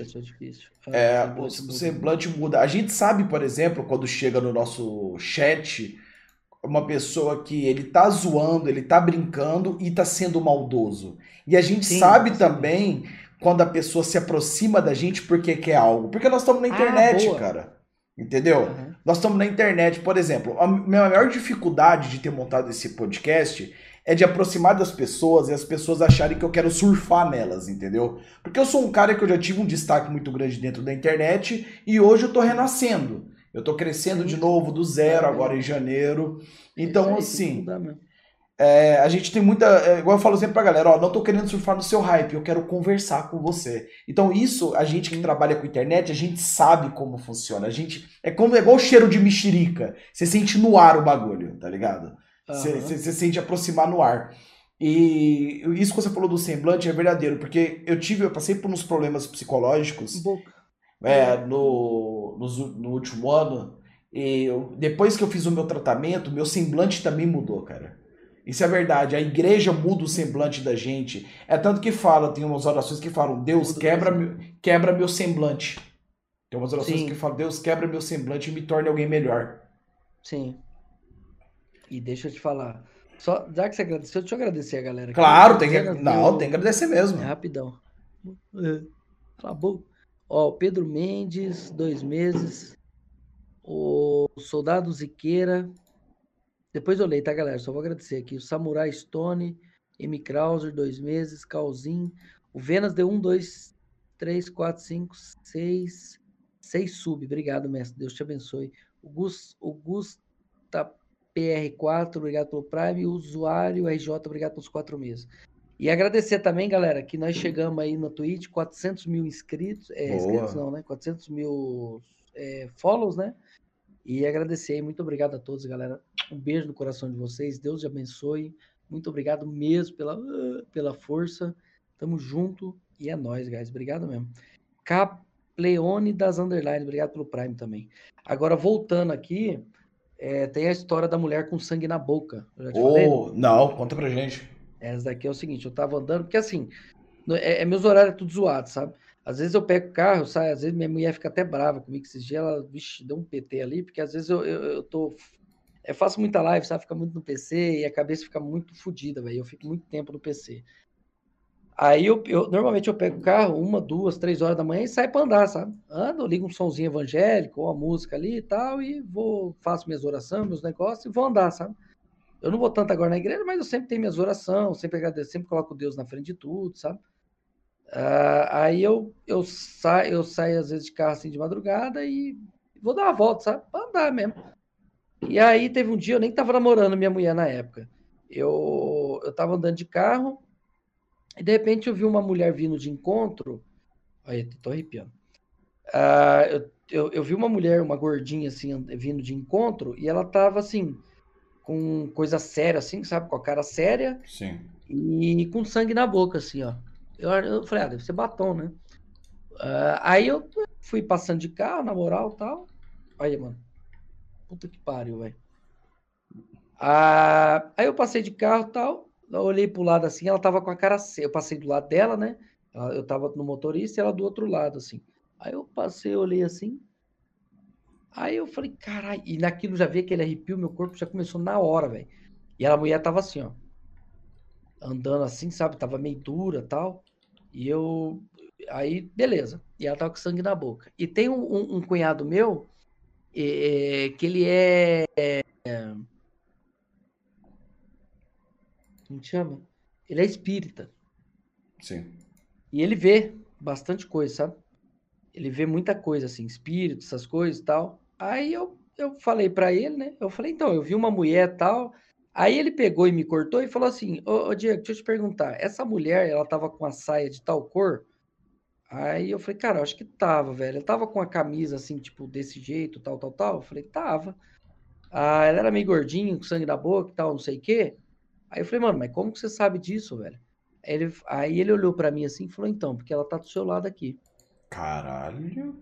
Aí eu e eu tava sentindo isso, isso que eu tô assim, ela deve estar tá aqui agora, mas não tô vendo, eu não vejo. Uh, aí eu senti uma, uma energia assim, sabe? Eu falei, mano, tá, tá, eu tenho certeza que tá, porque eu sinto essa parte espiritual, eu tenho, eu já tive muita experiência espiritual e eu sei que realmente tem alguma coisa aqui. Ela falou, não, ela tá, tá aí, mas eu já, porque ele tem uns guias lá, né? Na igreja fala a presença de Deus e tal, e, e, e, e lá no, no, no no coisa dele, fala que é os guias dele, né? Que é os orixás, não sei, guia, sei lá o que é. E aí ele falou, não, pai, pode ficar tranquilo, que eu já conversei com meus guias aqui, ele já levou ela, ela, ela embora, pode ficar tranquilo. Aí eu falei, não, de boa, se não levar também, eu chamo Deus aqui, Deus leva esse trem embora, não tem problema não. Aí a gente, cara, tem muita história. Eu vou ver se, se eu não vou nem falar quem que é, né, o, o rapaz, Sim. porque ele, ele, porque tem muita gente que não só demoniza, mas fica fazendo sátira, sabe, brincando. É, não, é melhor não expor. Não acredita, não. sabe? Sim. É. É porque a gente tá na fase, cara, igual eu falo muito, é, a gente tá numa fase na, no mundo que a gente ironiza muito, a gente satiriza muito mas na hora que acontece com a gente, a gente não sabe explicar. Eu tenho um amigo que ele passou até por isso tempos atrás, que ele não acredita em nada, cara. Ele não acredita em demônio, espírito e nada. Mas aconteceu um negócio com ele, que aí eu lembro que ele veio falar comigo, ele virou e falou, Ambu, mano, ele é youtuber também, não vou expor o nome dele. Ele virou e falou assim, Ambu, cara, tu que é o cara aí que entende desses assuntos. Oi. Pera aí, rapidinho. Tá, aguenta, sim. Aguenta aí, é rapidinho, pera aí. Aguenta, aguenta sim, pode ficar tranquilo. Enquanto isso, vamos conversar sobre o nosso AmbuCast. Bom, para quem não sabe, o AmbuCast, ele é o nosso podcast diário. Todos os dias nós temos AmbuCast. A nossa agenda do AmbuCast é, deixa eu já passar para vocês a agenda enquanto o Dileira resolve ali as coisas dele.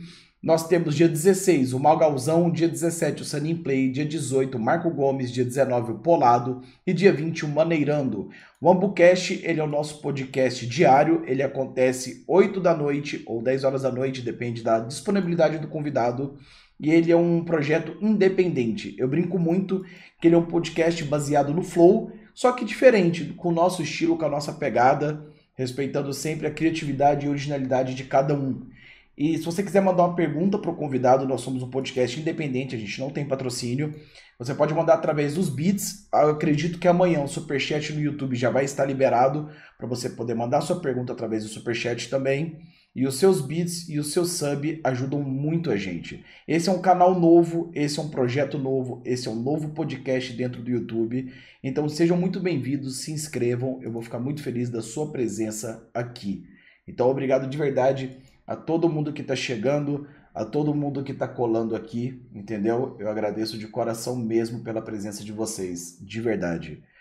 Enquanto isso, vocês podem ir fazendo perguntas sobre o podcast ou até mesmo para o nosso convidado, Dileira Caetano. A galera não esquece, né, mano, o bagulho do João Caetano no. No. no Flow, caralho. Ai, caralho. Deixa eu ver aqui o que vocês estão comentando. Como envio bits aqui? Os bits são na Twitch, galera. Os bits são na Twitch. Tá ligado? Os bits são na Twitch. E, aqui no YouTube, futuramente, nós teremos o Superchat. Então fiquem tranquilos. Tá bom? Deixa eu ler aqui o, comentário de vocês. É, sabe uma coisa muito interessante que eu vi aqui nos comentários da galera que está participando do Ambucast de alguma forma? É, eu achei muito legal como vocês estão tratando o podcast, sabe? A galera tá realmente com perguntas muito interessantes e eu só tenho a agradecer por tudo isso que vocês estão fazendo. Chamo o Polícia em Ação, verdade, o Polícia em Ação é uma boa pessoa pra gente conversar, cara. Uma pessoa que é, parece ser muito agradável pra gente conversar, deve ser o Polícia. Deixa eu ver. Ah, isso que eu ia comentar agora, cara. Isso que eu ia comentar agora. Minha família, umas quatro pessoas já viram. Cara, eu ia falar sobre isso agora, você acredita? Eu ia comentar sobre isso nesse momento, sobre o homem da capa preta. Ia... Cara, vocês adivinharam isso. Sério. Bicho, que bizarro. Que bizarro. Chat, o Will adivinhou o tema que eu ia entrar agora, velho. O Will, ele adivinhou o tema que eu ia entrar agora nesse momento. Caralho. Esse amigo meu, ele viu justamente isso que eu tô falando para vocês, galera. Justamente isso que eu tô falando para vocês. É, ele viu esse homem e quando eu mostrei para ele, ele. Eu vou, vou esperar o Dileira chegar aqui pra gente conversar. Eita, que o Nightbot tá fazendo limpo aqui no chat, hein, Juan? Dá uma arrumada aí no Nightbot, por favor.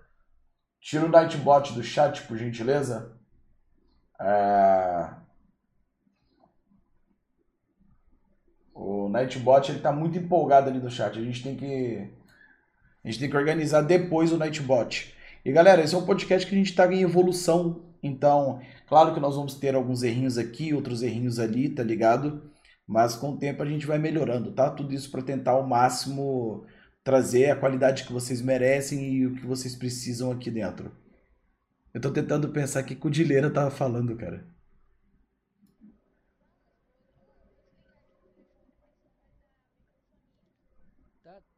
Que ele já entrou?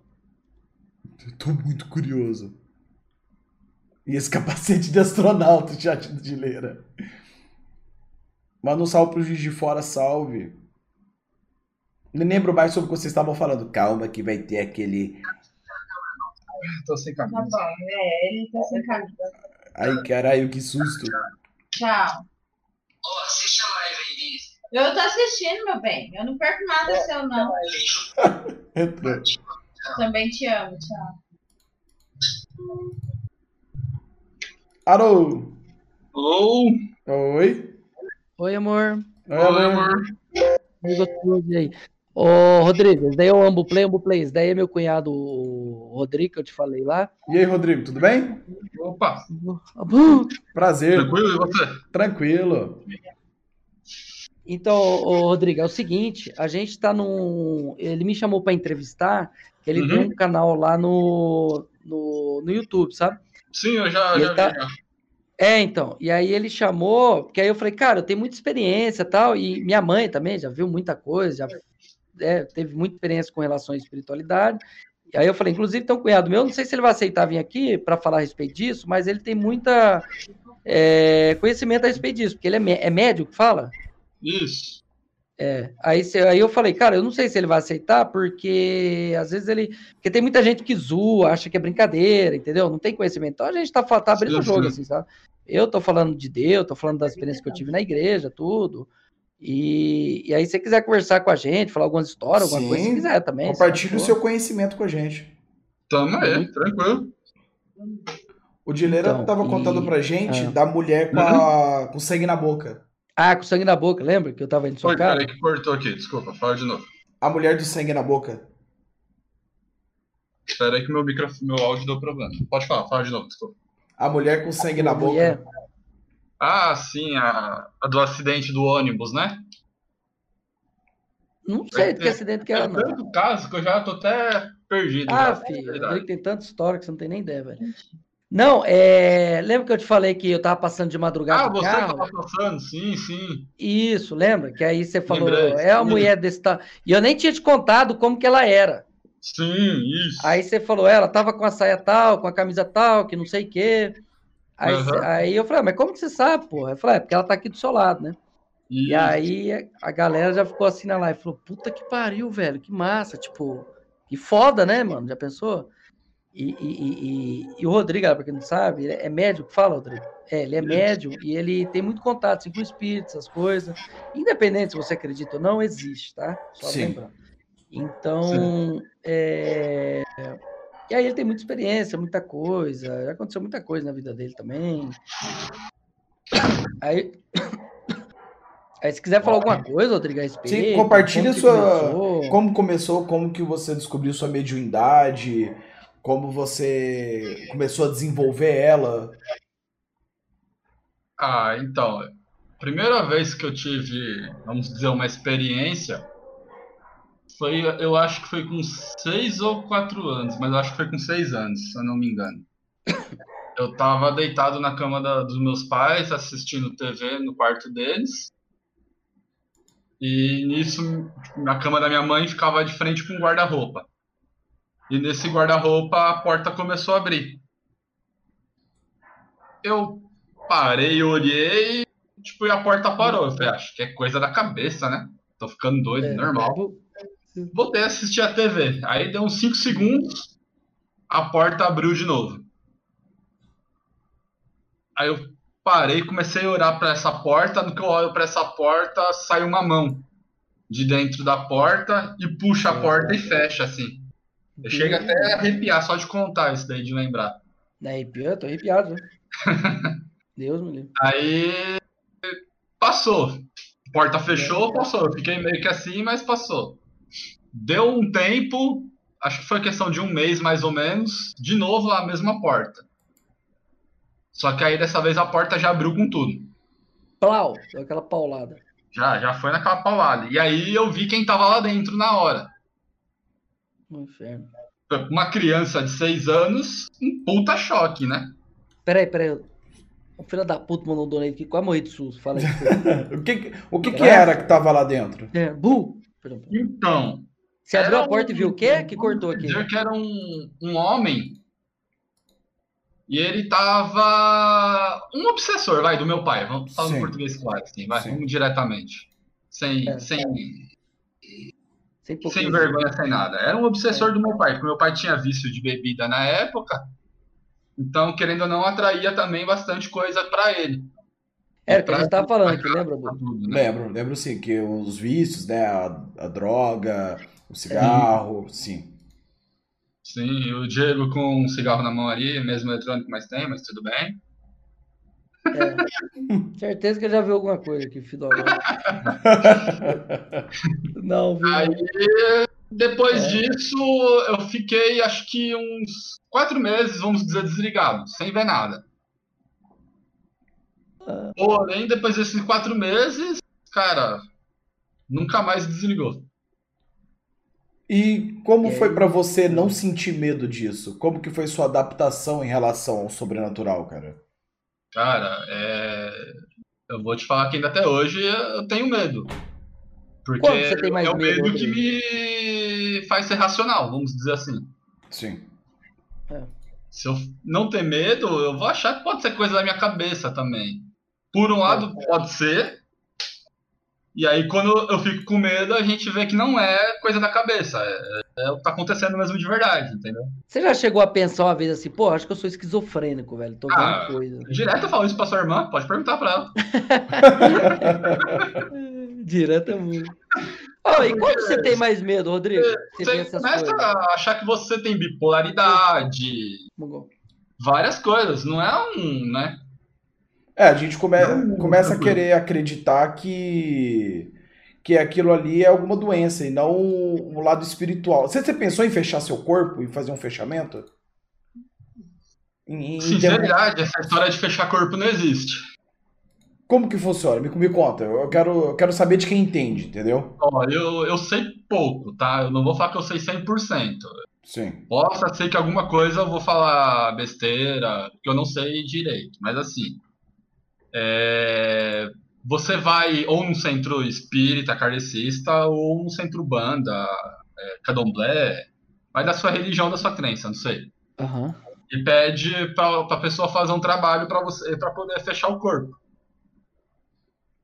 Aí lá eles vão fazer um trabalho. Se for banda, eles fazem um trabalho com alguma coisa de erva para o santo, para poder fechar se for kardecista, eles fazem um trabalho, conversam com o plano espiritual, os seus mentores, para te dar um tempo. Te dar um tempo. Você não pode ficar para sempre. Sim. Entendeu? É, porque não é seu. É uma coisa sua que foi dada, porém emprestado. Então você uma hora você vai ter que, ser, vai ter que trabalhar. E uhum. o, o, geralmente você consegue se comunicar verbalmente com eles? Como funciona? Sim, sim. O que, que eles te pedem, mano? Ajuda, comunicação? O que, o, o, o que, que eles conversam com você? Depende de quem tá vindo para conversar comigo. Sim. Se for, que nem o tava começando, no começo aqui, que a gente tava na conversa que eu falei dos acidentados, é, eles pedem. Ah, do ônibus. Fala a história do ônibus lá. Conta pra gente a história do ônibus. Tava eu e a minha esposa, a gente tava tomando banho. E o. Nós temos um gato, né? Tadinho do gato. Puta que pariu. E o gato entrou no banheiro correndo, todo Puta desesperado. Ah, acabou. Aí a minha esposa na hora falou: Nossa, o que aconteceu com o Cook? Eu olhei pro corredor da, da casa, já vi um. Aí falei: tem gente em casa. É. Tomei o banho rápido, já fui fazer ajuda, né? Porque nada mais que isso, né? Ou Sim. também, pelo menos, ver o que a pessoa quer, né? Sim. Só que eu indo pra sala, eu vi que tinha oito pessoas na sala, não era só um. Caralho, viado. Pessoa, você sai do banho, vai pra sala, de repente tem oito pessoas mortas lá, que tinha oito morrido no acidente mortas. de ônibus, né? Você tá louco. E elas não sabiam que estavam mortas. Nossa, Deus me livre. Olha, tô me arrependendo, hein? E comecei não, cara, a eles, Ah, né? eu já mandava vazar, você é louco. Você é louco. Eu corria, velho, sério. Comecei a conversar com eles e nisso eu tava falando pra eles. Comecei a falar ah. com eles, falei, ó, o que, que vocês precisam, porque vocês não estão mais nesse mundo. O que está acontecendo, né? O que, que eu posso ajudar com vocês? E eles viraram. Um deles virou para mim e falou: é, Cala a boca, como assim a gente morreu? Você tá louco? Deus o livre. Eu não morri. Só que ele tava todo ensanguentado, perna com fratura exposta. Eu tava uma maravilha. Você enxerga eles com dano físico do que aconteceu? Sim, sim. Se for muito recente, sim. Compreendo. E... aí, uma mulher que estava nesse acidente, estava junto com eles, virou para ele e falou: Presta atenção, tem ele e uma mulher ali. A mulher nem sabe onde a gente está, nem virou o rosto para onde a gente está. Ele vira o rosto e conversa com a gente. Sim. É verdade, então, o que ele está falando. A gente morreu mesmo. E a mulher começou a chorar, né? E nisso eu virei para eles e falei: Ó, eu sei que em vida eu não fiz nada por vocês, mas eu posso fazer agora em morte, né? Eu posso tentar ajudar vocês. E nisso chamei meus amigos espirituais, meus mentores, e pedi para que levassem eles. Que eles fossem levados pro, pro plano, para poder se recuperar. Para ter uma melhora também, né? Sim, para fazer a transição. No domingo, tava eu e minha esposa na minha mãe, aí a gente catou o celular e foi procurar. E de fato a gente viu o acidente que teve. Duas pessoas que estavam lá. Aham. Uhum. É louco. Cara, que... E... Loucura, né, velho? Isso aí que você tá falando, cara, é uma coisa que eu tenho uma história um pouco parecida com isso, mas não fui eu que vi ou algo do tipo, porque eu não tenho esse dom. Eu não possuo uhum. o dom da de poder ver, de poder sentir. Mas eu tenho um amigo que ele era ateu, ateu, ateu mesmo, daqueles caras assim que não acreditam em nada, tá ligado? Ateu, graças a Deus. É, tipo isso. E ele, cara, ele começou a sonhar durante muito tempo com um homem que ele tinha um sobretudo preto, um chapéu preto e os olhos vermelhos. Esse cara começou a sonhar com isso muito tempo, por muito tempo. Era papo assim de 3, 4 meses que ele estava sonhando com isso que ele estava tendo essa visão e tudo mais. E aí um dia a gente colou junto, tal, a gente bateu um papo sobre esse assunto, mas acabou voltei para Goiânia e papo foi. Aí um dia ele teve um pesadelo muito forte, muito pesado, e aí ele virou e falou assim: "Ambu, cara, você já viu alguma coisa relacionada a isso e tal?" Eu falei: "Mano, é isso aqui, eu vou colocar aqui na, agora para vocês na tela." Uhum. Pra pessoa poder ver. Eu falei para ele: "Mano, é isso aí que você vai ver agora?" que é, isso, é, é uma entidade que tem até documentários sobre ela, que muitas pessoas veem ela, que estão uhum. relacionados a ela, e nós conhecemos aqui no Brasil muitas vezes também como capa preta. Sim, sou capa. Aqui, ó. E ele via uma, é. uma coisa muito parecida com isso aqui, cara. Esse amigo meu. E ele, quando ele quando eu mostrei essa foto pra ele, cara, ele, ele, ele, pirou, tá ligado? Ele começou a chorar, ficou com medo, falou: é isso mesmo. Eu falei, mano, isso aí é conhecido para nós no Brasil como capa preta, em outras culturas é conhecido como o The Hatman, ou o Homem do, do Chapéu, que chamam na internet. Tem um documentário do Netflix relacionado a ele, depois pessoal, conselho pessoal assistir. E é aquele negócio, cara, como que a gente explica uma coisa dessa? Pessoas do mundo inteiro vendo a mesma coisa, sonhando com a mesma coisa, entendeu? Como que a gente dá uma explicação racional para isso? É aí que entra para mim a espiritualidade. É uma coisa que muitos não têm a, noção, ou que pelo menos a pessoa acha, né, que assim, é, para muitos a mediunidade só acontece quando você está acordado. Só que o que muitos não têm a noção é que você também, para alguns, você é médio quando você está dormindo. Cara, a é... pessoa não precisa ser que nem eu, que vê, escuta e conversa com eles. Mas Sim. quando ela tá dormindo, ela, de alguma forma ela trabalha essa mediunidade dela. Da hora, velho. Através de sonhos, é, eu tenho. Através de sonhos. Porque quando a gente tá dormindo, a gente não tá dormindo, né? Vamos dizer assim. É, tá descansando. É, o corpo tá. Mas o seu espírito tá por aí. É o que eles chamam de projeção astral, né? Projeção astral, exatamente. Você já teve, Dileira? Cara, já, velho, já tive bastantes daí, velho. Eu tive aquele negócio do sono lá, como que chama? Paralisia do Parece sono. Que tá morrendo, paralisia do sono, já tive essa projeção astral. Cara, teve um dia que eu tava dormindo e eu comecei a sair do meu corpo assim. E eu via tudo, quem tava em volta, o que, que tava acontecendo, tudinho, velho. Tudo, tudo, tudo, tudo. tudo. Aí eu, eu fui descendo assim pro meu corpo, aí eu entrei no meu corpo e acordei. E realmente estava daquele jeito que eu tava vendo. Eu falei, caralho, velho, que loucura, nunca tinha acontecido isso, mano.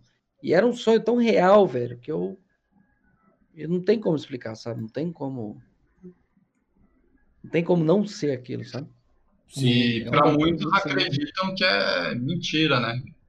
Ah, não, eu já vi muitos vídeos que o Ambu coloca no, no YouTube, no canal dele, de aparições. Porque assim, eu gosto de ficar vendo esses vídeos para me testar também, né? Sim. E, e deixa eu te falar, Rodrigo.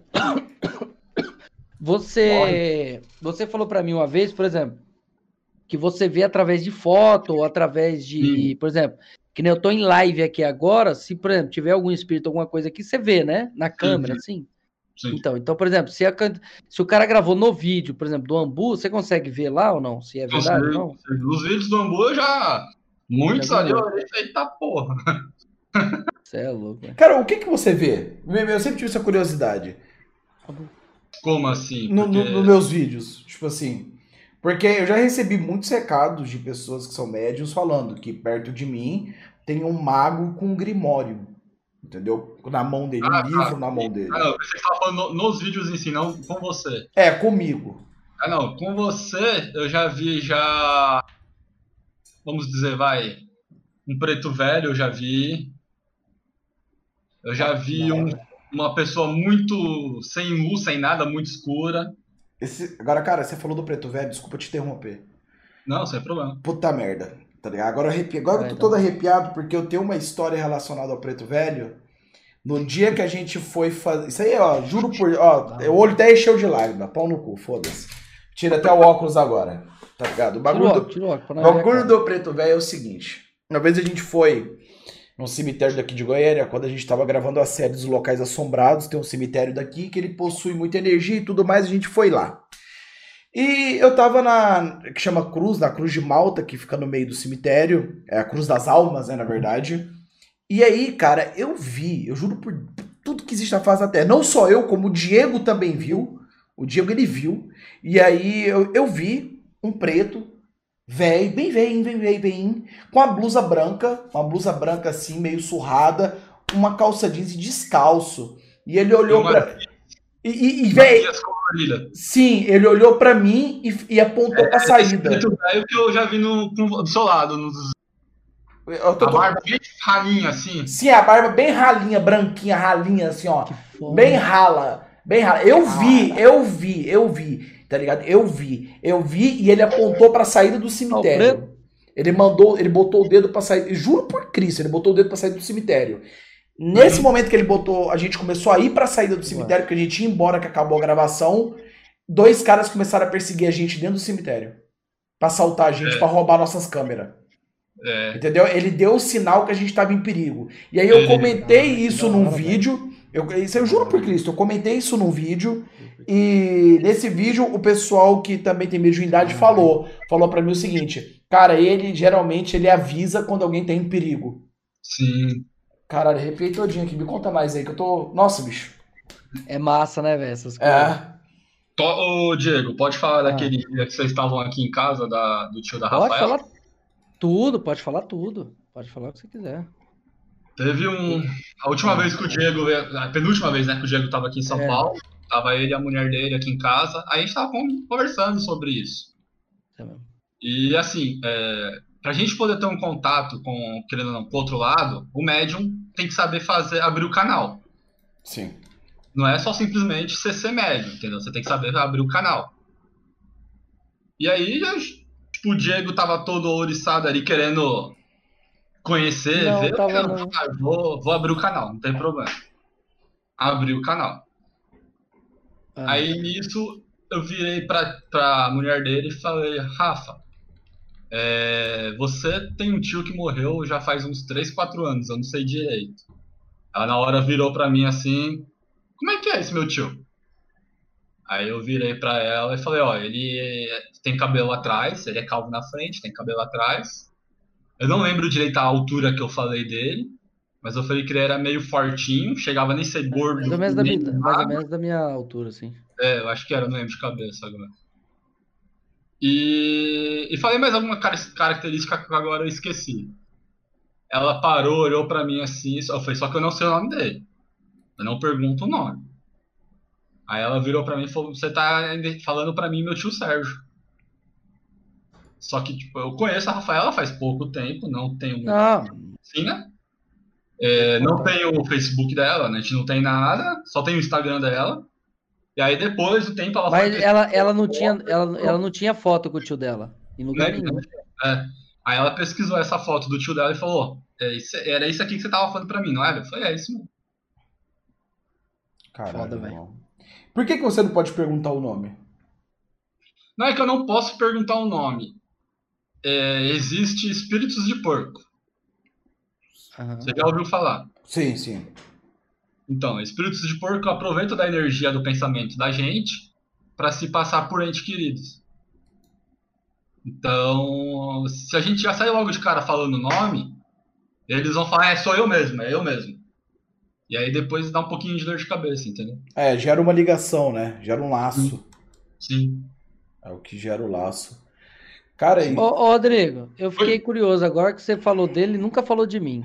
Você falou que viu um preto velho, não sei o quê. O que, que você vê aqui quando você olha para mim? Além do espírito do vício. tem mais. Tem mais é, espírito de vício aí, viu? Não tem mais nada? Só ele? Só ele. Oh, que merda, velho. Então não tem guia, não. Ah, eu não tenho guia, velho. Vai tomar no cu, mano. Não, tem, mas você tem que, né? Achar o seu equilíbrio aí. E tu falou. É, eu, eu, sei que, eu, sei que, muitos só que estão vendo aí vão falar, ah, ele tá criticando porque o cara tem o vício, porque o cara é isso. Não, mas é verdade, isso aí todo mundo já sabe. Eu acredito, eu sei que é verdade isso. Mas não é por aí, tá, gente? É, infelizmente, cada pessoa tem seu vício, atrai seu companheiro. Sim. Vício por remédio, vício por sexo. Bebida. Bebida. Até pro jogo tem. Jogo, videogame, Sim. jogo normal. Então. Normal. Você, você é o morto que você era vivo. Verdade. Não tem muito por onde correr, entendeu? Isso é verdade. É espiritual, não tem problema. Você já, você já ouviu falar no, no Spook, não viu? Já, já, no Spook House, sim. Eu sou ele, versão Júnior ainda 1.0. Ele já tá na 3.0. ele é muito avançado, né, cara, o Spook. É, ele já tá no nível bem hard. Eu ainda. Comparado a ele, eu tô engatinhando. Sabe uma coisa? Ele é, ele é clarividente, né? Eu também sou clarividente. Por isso que através das fotos, da gente conversando aqui, Rodrigo, projetar minha mente e tudo mais. De, deixa eu perguntar para você, por exemplo, essa ah. questão do, do médium que for clarividente. Você consegue ver é, toda hora, a hora que você quer ou a hora que precisa? Como que funciona? Quando eu era mais novo, era toda hora. Eu não conseguia desligar, porque não tem um botão de liga e desliga. Sim, não tem um on-off. Ah. Não. Agora que eu já ganhei, vamos dizer, um pouco mais de quilometragem, né? Ah. Eu aprendi a lidar com isso. Então, eu consigo me desligar. É eu que me Como? desligo. Como Porque assim? senão, imagina, eu tô no cinema com a minha família assistindo filme, eu vejo hum. subindo alguém nas escadas ou andando. Eu tô alguma coisa, eu não vou, vou sempre falar, nossa, olha, olha. Então, para não ter essa essa loucura, né? Sim. Aham. Porque que nem o começo de namoro meu e da, da irmã do Dileira. É por questão de sanidade, né, velho? Mental. É... Ficar toda hora abalado com isso. Hoje eu sou casado com a irmã do Dileira porque ela me ama muito. Isso eu tenho certeza. Porque no começo da relação é. foi difícil. Oh, qual era a história lá? Pode falar ou não? Que você estava no pode, quarto pode. lá tal, e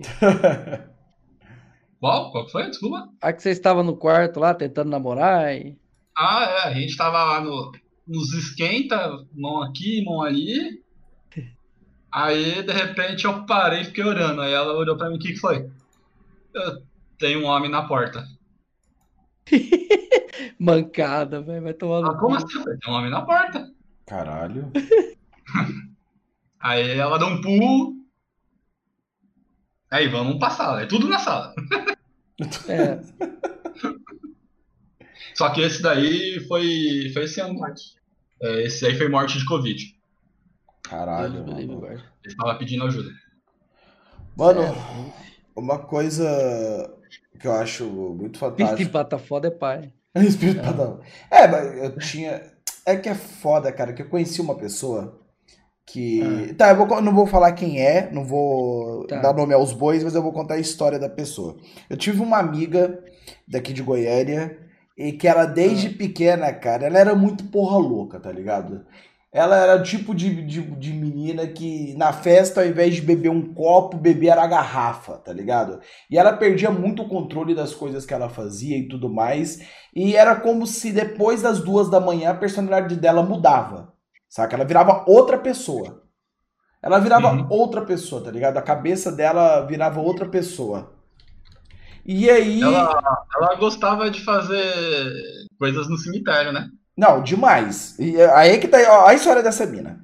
E aí ela, ela ia muito para cemitério, ela era muito ela era muito porra louca essa mina. E aí eu perdi o contato com ela um, um, dois anos, depois a gente voltou a estudar junto. Porque eu moro em Goiânia, cara. E Goiânia é um ovo de cidade. Aqui a gente vai no almoçar e encontra a cidade inteira. E aí depois eu encontrei ela, a gente voltou a conversar e tudo mais.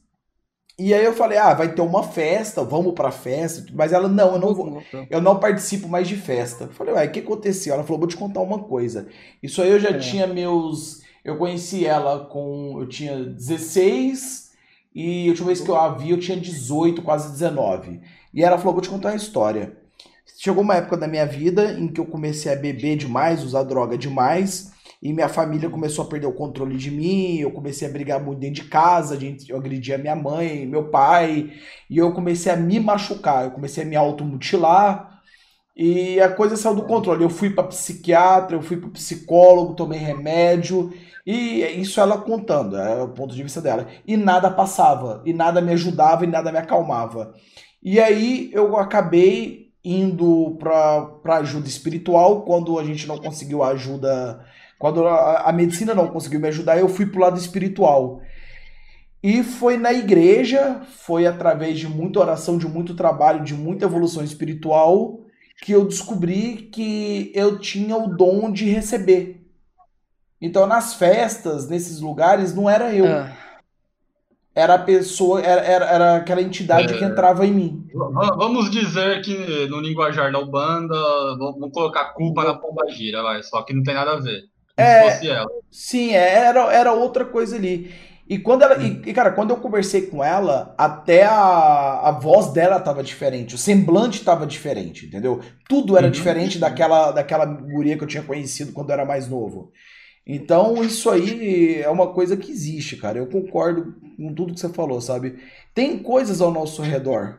É, tem uma fala do filme Constantine que eu acho muito incrível que é nós temos anjos e demônios ao nosso redor. E é o que a gente Sim. alimenta que vence dentro de nós, entendeu?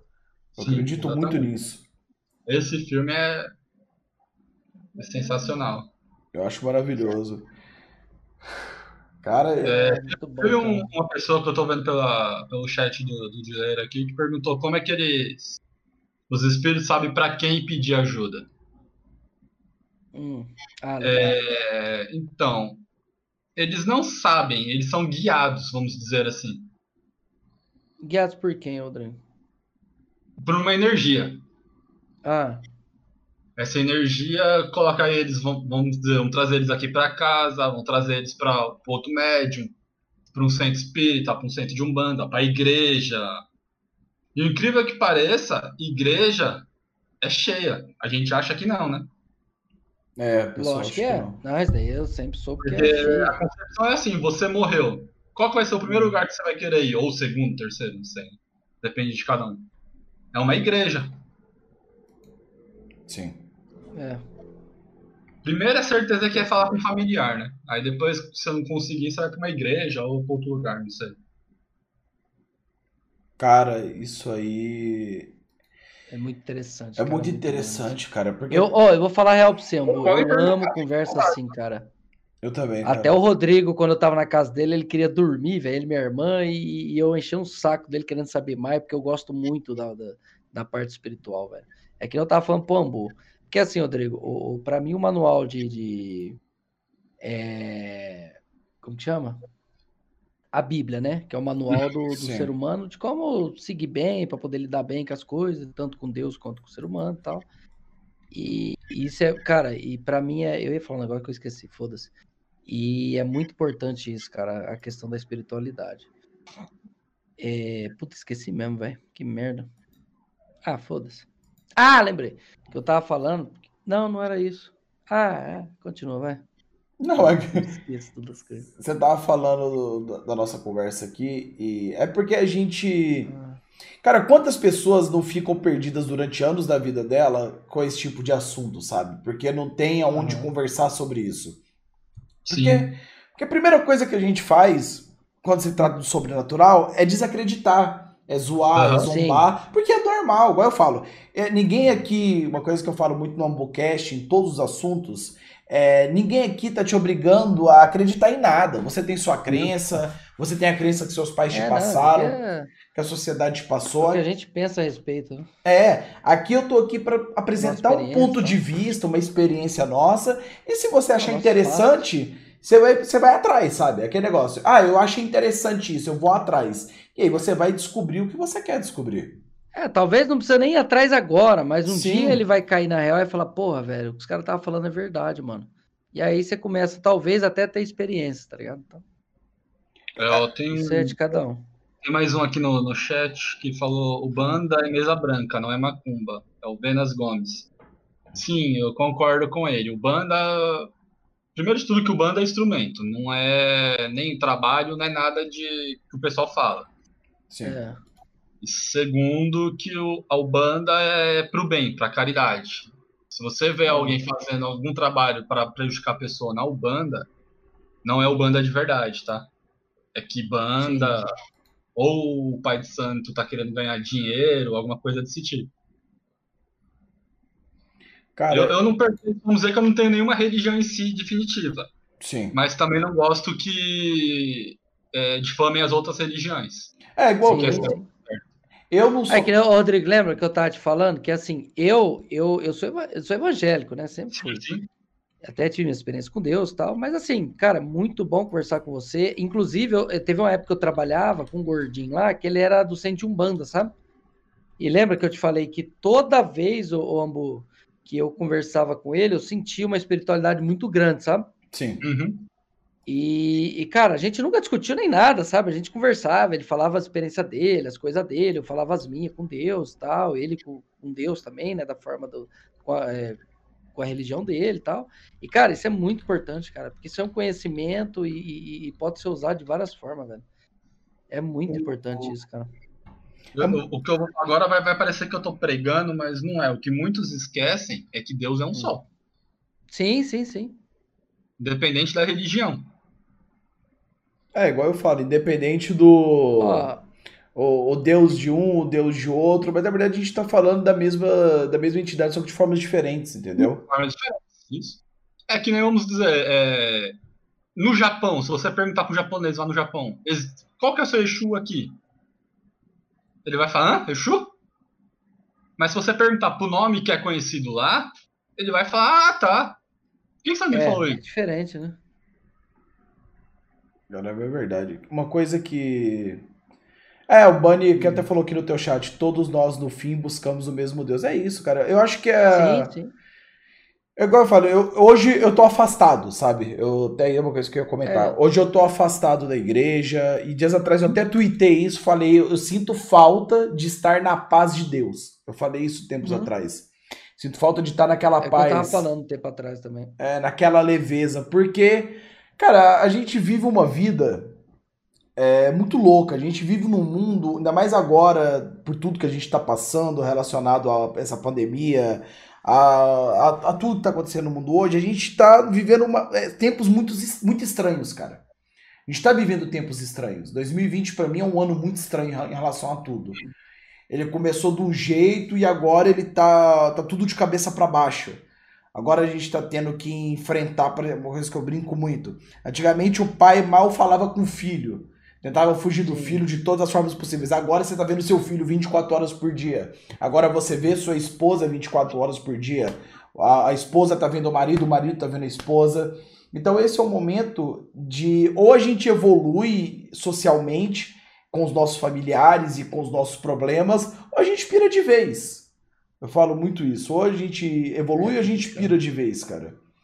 E eu, quero aproveitar para acrescentar aqui um fizeram, fizeram uma pergunta muito interessante aqui, que eu ia até tentar transformar ela, mas eu vou perguntar do jeito que tá aqui.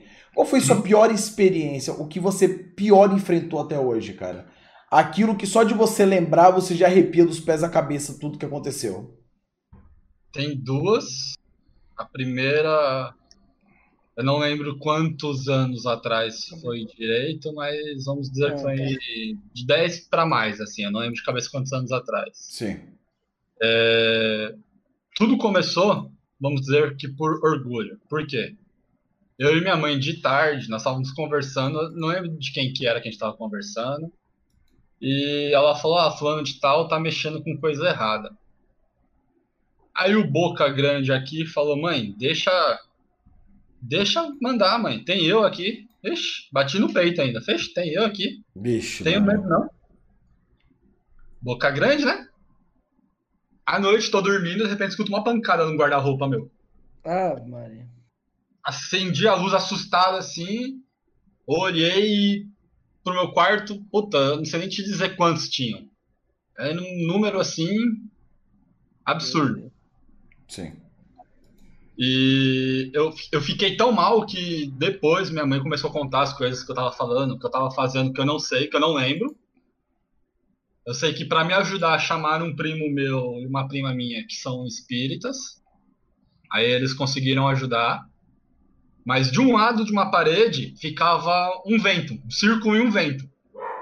A, tava tudo fechado a casa. Se você colocasse qualquer papel ali nesse lugar, o papel voava. Ou qualquer coisa um pouco mais pesada voava. Esse foi uma das vezes. E a outra foi ano passado. Eu tava desmontando o notebook meu para limpar. Tava lá, tranquilo, limpando. De repente eu vi um vulto. Olhei e falei, deve ser pombo, né? Porque a gente também não pode 100% julgar que é. Sim. É espírito tal. né? A gente tem que ser também racional. A gente não é. pode. Falar, não, meu Deus do céu, o demônio. Continuei. Dá um tempo eu senti alguém atrás de mim. No que eu senti alguém atrás de mim, prenderam minha perna, não consegui levantar da cadeira. Espírito boiadeiro? É louco. Fiquei mal pra caramba. Aí eu fiquei é. mal. Essa eu acho que ganha da, da primeira ainda. Oi? E o que que era? Era um era um trabalho que tinha feito para mim. Caralho. É. E pra sair desse trem, como que é? O que, que você aprontou? Aí eu, é que, assim, todos têm os mentores e os guias, mas. Ah, entendi. É graças a Deus eu tenho os meus mais conectados ainda comigo, né? Uhum. Então, eu consegui a ajuda deles. Mas foi umas duas, três horas passando mal. Vomitando, tudo. É apagado. Isso aí que você falou de vomitar, tem um vídeo que aconteceu na China, uhum. que é um vídeo que até fica na minha comunidade do Sparkle, que a, a garota ela tava com uma possessão, alguma coisa entrou nela, e a família tava fazendo todo o ritual para ver se tirava e tudo mais. E do nada, cara, ela vomita sangue. Mas ela, ela, ela vomitou sangue, mas é um sangue, é um sangue vermelho para quase negro, sabe? Nesse vídeo. E esse vídeo é real, é um vídeo do, do pessoal que eles fazem esses documentários para mostrar o sobrenatural como ele funciona.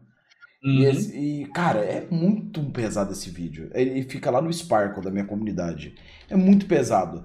E nesse vídeo, ele, ele, esse cara que ele tá fazendo o ritual de exorcismo, ele até fala, ele, ele ensina o que chamam de, de ritual do ovo.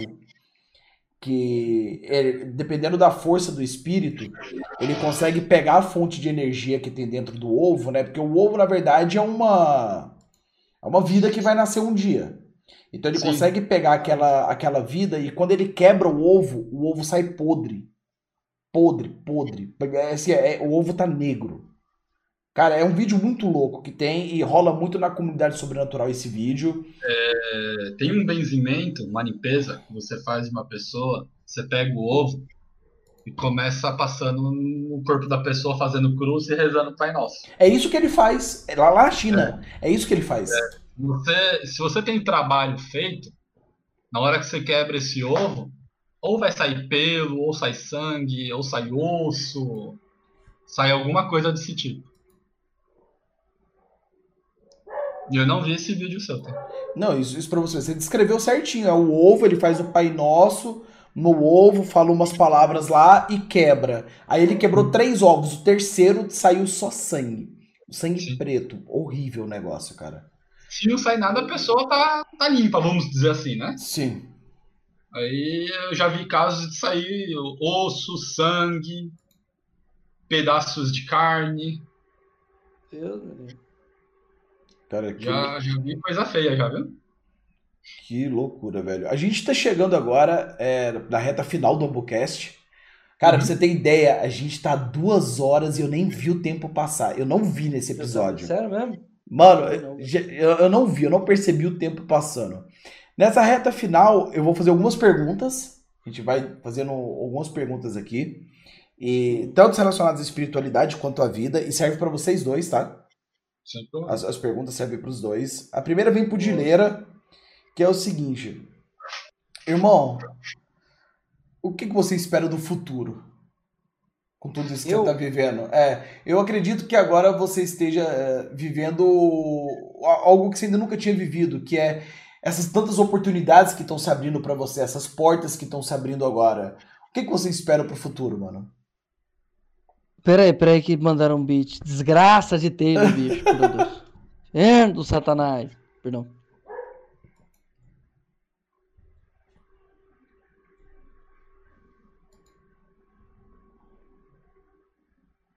O que, que é tabaco, mano? Tabaco é instrumento. Ah, ele mandou 100 bits que o Taylor falou assim, ó. Ah, meu pai e minha mãe frequentou um terreiro e isso fez muito bem para os dois. Ele prometeu um atabaque para o guia, mas o problema é que ele parou de frequentar e não pagou o atabaque. Nisso começou a dar errado bastante coisa na vida do meu pai e dos meus irmãos. É. Pô, manda ele pagar, caralho. Safado. É, só pegar um atabaque, compra um atabaque, entrega no centro, entrega de boca para essa entidade, coloca numa encruzilhada dependendo da entidade, você paga. Você pode pagar tranquilo. E já era, velho. Pronto. É. Aí, quieto, faz. É caro o tabaco? Aproveitando, tá teve um que perguntou se, ah. é, se é eles que vêm conversar com a gente ou a gente que vem conversar com eles. É. É, o, o telefone toca de lá pra cá, tá? Só pra o pessoal saber. É eles que vêm falar com a gente. Saquei. É. É, que nem a, a Bíblia tem uma passagem que ela fala assim, que o, o, o mundo espiritual é primeiro o mundo espiritual e depois o físico. Sim. Então, é mais real o mundo espiritual do que o físico. Sim. E tem muita gente que não acredita. É, qual que era a pergunta mesmo, Ambu? Desculpa. Eu, eu, não, não, eu, interessante. É, a primeira ah, pergunta... lembrei. Lembrou? Aham, você falou o que, que eu espero, né, do futuro, é, com tudo isso que tá acontecendo e tal. Cara, meu objetivo é, sempre foi ajudar as pessoas que a darem risada diante de situações escabrosas assim que, que acontecem na vida delas. E então, para mim, isso é o primordial em tudo. Tirando dinheiro, tirando qualquer coisa. É fama, essas porcarias que eu acho que é, entendeu? Sim. Que às vezes sobe pra cabeça e tal. Meu principal, primordial objetivo é é trazer alegria, cara. Trazer alegria, ser eu mesmo, continuar fazendo minhas lives, participando de vídeo. Aliás, obrigado pela oportunidade de estar aqui que com isso. você. Eu que agradeço. Rodrigo também, obrigado por ter vindo. Obrigado também, Rodrigo. E. Eu agradeço. E é isso, cara. Eu acho que o primordial para mim é isso. E agora uma pergunta pro Rodrigo. Rodrigo, tu não pretende um dia criar um canal para conversar sobre isso, cara? Porque Isso que você falou é muito importante, mano. Apresentar é uns é pontos de vista. Eu já falei isso pra ele. Que a sociedade geralmente não tem, entendeu? Você nunca é... pensou em desenvolver um canal sobre isso, mano? Seria muito importante. Então, Dileira já falou, minha mulher já falou, acho que minhas primas já falaram. Só que eu não, não sei, eu fico. sei lá. Eu, talvez um dia acho que eu, que eu, que eu crie, sim. Mas para poder ajudar as pessoas, entendeu? Sim, sim. É importante. É, porque às vezes, Rodrigo, também, tipo, as pessoas não, não, não têm um discernimento do que, está acontecendo com a vida dela, que nem teve um, um, cara aqui no chat que perguntou, acho que foi o Zamboni que falou, é, por exemplo, ele falou assim, ah, é, como que era Zamboni que você tinha perguntado? É, que às vezes ele sente alguém se aproximando e de repente vai embora e não sabe o que, que é, ele fica com uns arrepios, não sei. Às vezes estou sozinho e sinto algo, ou alguém se aproxima de mim ao redor, mas não vejo nada. Tá? Então é umas coisas assim que, por exemplo, para quem nunca teve um, um, uma, uma certa espiritualidade, que não tem o conhecimento, às vezes por falta de procurar, independente do porquê, mas às vezes fazendo qualquer coisa, pergunta, qualquer é, vídeo a respeito disso, tem muita gente que vai se envolver e começar a trabalhar a respeito disso e poder também futuramente ajudar outras pessoas, né? Sim. Isso é importante pra caramba, cara. E pra tu ver, mano, é, quando tu cria um canal e fala sobre esse conteúdo, você também evita algumas pessoas a caírem aproveitadores, entendeu? Sim, Sim, exatamente. É, você cria. Porque tem muita gente que suga muito dinheiro através do, da, da uhum. religião e afins. Então, seria algo muito importante. Pensa nisso, irmão. Talvez seja uma coisa que por enquanto você não ainda não tem aberto a mente para isso, mas talvez seja uma coisa muito importante, cara. Eu gostei. Eu nem abri a mente, é sinceridade, eu não me sinto bem na frente da câmera. Ah, mas isso é com o tempo. Eu, eu, tenho duas pessoas que podem me ajudar, né? Agora. É. E o que Sim. precisar, mano, só mandar um toque para mim. E agora vamos para a pergunta final também, do Ambucast. Oh, rapidão aqui, ô, tá. Ambu. Manda rapidão. Aí. Teve um cara que mandou aqui, ó. É, ele é bem de boa, Dias. Eu gostaria de acompanhar, às vezes, a informação ajuda a combater o preconceito. Exatamente. O maior condutor de preconceito é a desinformação. Exatamente. Então, às Falou vezes, você tudo, sabendo mano. explicar com humildade, por exemplo, que você explicou aqui, Rodrigo, cara, isso vai. Puta, não é nem questão de dinheiro, é questão de nada, é questão de informação para ajudar as pessoas mesmo, cara. Sim. Isso é só, é muito importante, velho. Só aproveitando para responder como é que é o Zambo, Zamboni? É Zamboni, é. Zamboni, é. Então, é, ele. O quarto dele é um pouco carregado, tá? Mas nada assim, tipo, que vai fazer tão mal para ele. Hum. Pede para ele fazer oração no, no, que ele acredita, no que ele confia. Sim. Não uhum. fala pra ele fazer oração sendo que ele é evangélico ou é espírito, alguma coisa, não sei. Para ele fazer alguma tipo de limpeza naquilo que a religião dele ou que ele acredita.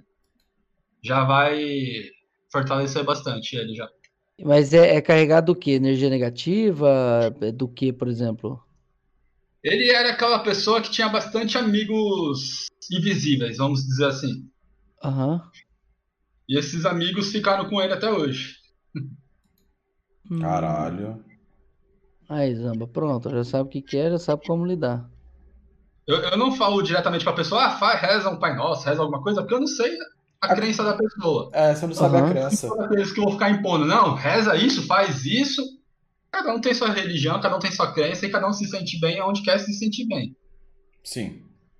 Concordo contigo. Ó, uma pergunta interessante aqui, que inclusive cabe para mim também, cara. Porque a, a Júlia, Júlia Zoca falou assim: Dilas, pergunta para ele se por eu ter depressão e borderline, eu posso chamar energia negativa para mim. Sim. Para falar a verdade, Sim. a depressão ela começa por conta dessa energia, uma energia que fica negativa perto do peito e do estômago. Interessante. Muito interessante, Sim. mano. Pensa nisso, mano. Pensa em criar esse projeto. Eu acho que é muito importante. Eu acho que é muito importante, cara. Sério a gente mesmo. ter novos pontos de vistas dentro de, dessa área que infelizmente não é tão, não é tão conversada, sabe? Não é tão explorada hoje no Brasil. Dilera, tem um cara ah. que eu gosto muito, e sempre quando eu vou chegando perto do final do Ambocast, eu faço uma pergunta que ele fazia para as pessoas que ele conversava, que é o mestre Abruhama, que ele fazia entrevistas na TV Cultura. Dileira, para você, hum. o que é a vida? A vida? Sensacional. Dar o cu e fazer chupeta. Brinks é nada. Cara, a vida é o seguinte, velho, para mim. É, agora, como eu já tive, que eu te falei, várias experiências espiritual com Deus, enfim. A vida é, é o que a Bíblia diz, cara. É, ajude o seu próximo como a ti mesmo, entendeu? Então, o primeiro passo importante é ajudar o seu próximo, se doar o máximo possível dentro da sua limitação também para não, né? É, te prejudicar e amar o seu próximo como a ti mesmo, cara. Amar o seu próximo como a ti mesmo e fazer o que for possível para poder ajudar as pessoas. Eu acho que esse é o maior significado da vida, na minha opinião. E para você, Rodrigo? Hum. A vida? Ah, eu acho que aqui a gente está numa escola, né? Sim. Estamos para aprender, para ensinar, para aprimorar, para evoluir, para ajudar, para errar. Mais para errar. É. Compreendo. basicamente é isso. Então, muito obrigado a você aí que assistiu o AmboCast, episódio 16, com Dileira e participação especial do Rodrigo. Boa. Muito obrigado de coração. Primeiramente, Dileira, cara, uma honra ter você aqui. Eu obrigado agradeço, de verdade. Mano. Obrigado mesmo, cara. Foi Esse papo aqui, cara, para mim foi um dos melhores que eu tive até agora do podcast. Eu me senti muito à vontade, eu aprendi, eu evoluí. Isso é importantíssimo para mim. E Rodrigo, muito obrigado pela sua presença aqui, muito obrigado pelo seu conhecimento e por demonstrar tanto conhecimento sobre um assunto que, infelizmente, ainda no Brasil, as pessoas veem com um olhar preconceituoso. Eu é, sou. Só finalizar aqui, eu sou o Ambu. E só passando a agenda semanal aqui para finalizar, nós vamos ter amanhã o Magalzão, dia 17 o Sunny Play, dia 18 o Marcos Gomes, dia 19 o Polado e dia 20 o Maneirando. E como eu sempre digo, eu vou agora raidar, vou dar um host aqui no Dileira, para jogar o público para ele. Deixa e como eu, eu sempre falar digo, aqui, muito obrigado, pessoal. Pode falar. É... Fala suas mídias sociais, o, o, porque tem muita galera que não conhece, sabe? Ah, e sim. Fala sim. do que, que você fala a respeito. Tá, eu sou eu sou o Ambuplay do canal Ambuplay, eu sou o Ambu do canal Ambuplay, um canal de terror, eu falo sobre conteúdos de terror e esse ano eu abri um podcast, que é o Ambucast, onde eu converso com pessoas que trabalham com a internet, pessoas que eu admiro, pessoas que eu gosto, que eu acompanho o conteúdo, e a gente conversa sobre a vida, sobre o sobrenatural. A conversa vai aonde ela tem que ir. Eu sempre digo isso, a, conversa ela acaba acontecendo onde ela tem que ir. E na Twitch, a minha Twitch é Live Ambu. Eu faço um Ambucast aqui na Twitch, eu também jogo na Twitch todos os dias. Eu faço minhas lives à tarde jogando meus jogos de terror e meu Call of Duty, que eu não consigo ficar sem. Boa. Ô, Rodrigo, é... você quer passar seu Insta, alguma coisa, se alguém tiver alguma dúvida ou não? Meu Insta é Rodrigo Doratiotto ou R Doratiotto me acha lá. É, se alguém tiver vou mandar para vocês. Né? Queria agradecer o Ambu, me que chamar isso? aí. Muito obrigado pela confiança. Eu que agradeço. Logo, logo, Obrigado você. O Rodrigo vai fazer um canal sim, galera. Ainda vai dar uma força pra ele. Vamos, vamos, vamos, vamos botar esse canal pra frente aí, mano. Claro demais, né? Vamos botar isso pra frente. E, gente, muito obrigado, pessoal do Dileira e o chat do Dileira, pelo Valeu, carinho e por tudo. Obrigado de verdade, chat. Eu gosto muito quando o, o chat ele, ele escuta, o chat ele, ele absorve. Então, muito obrigado de verdade. Eu dei o host de Leirão. Vou fechar aqui. Valeu, obrigado mesmo. Eu que agradeço.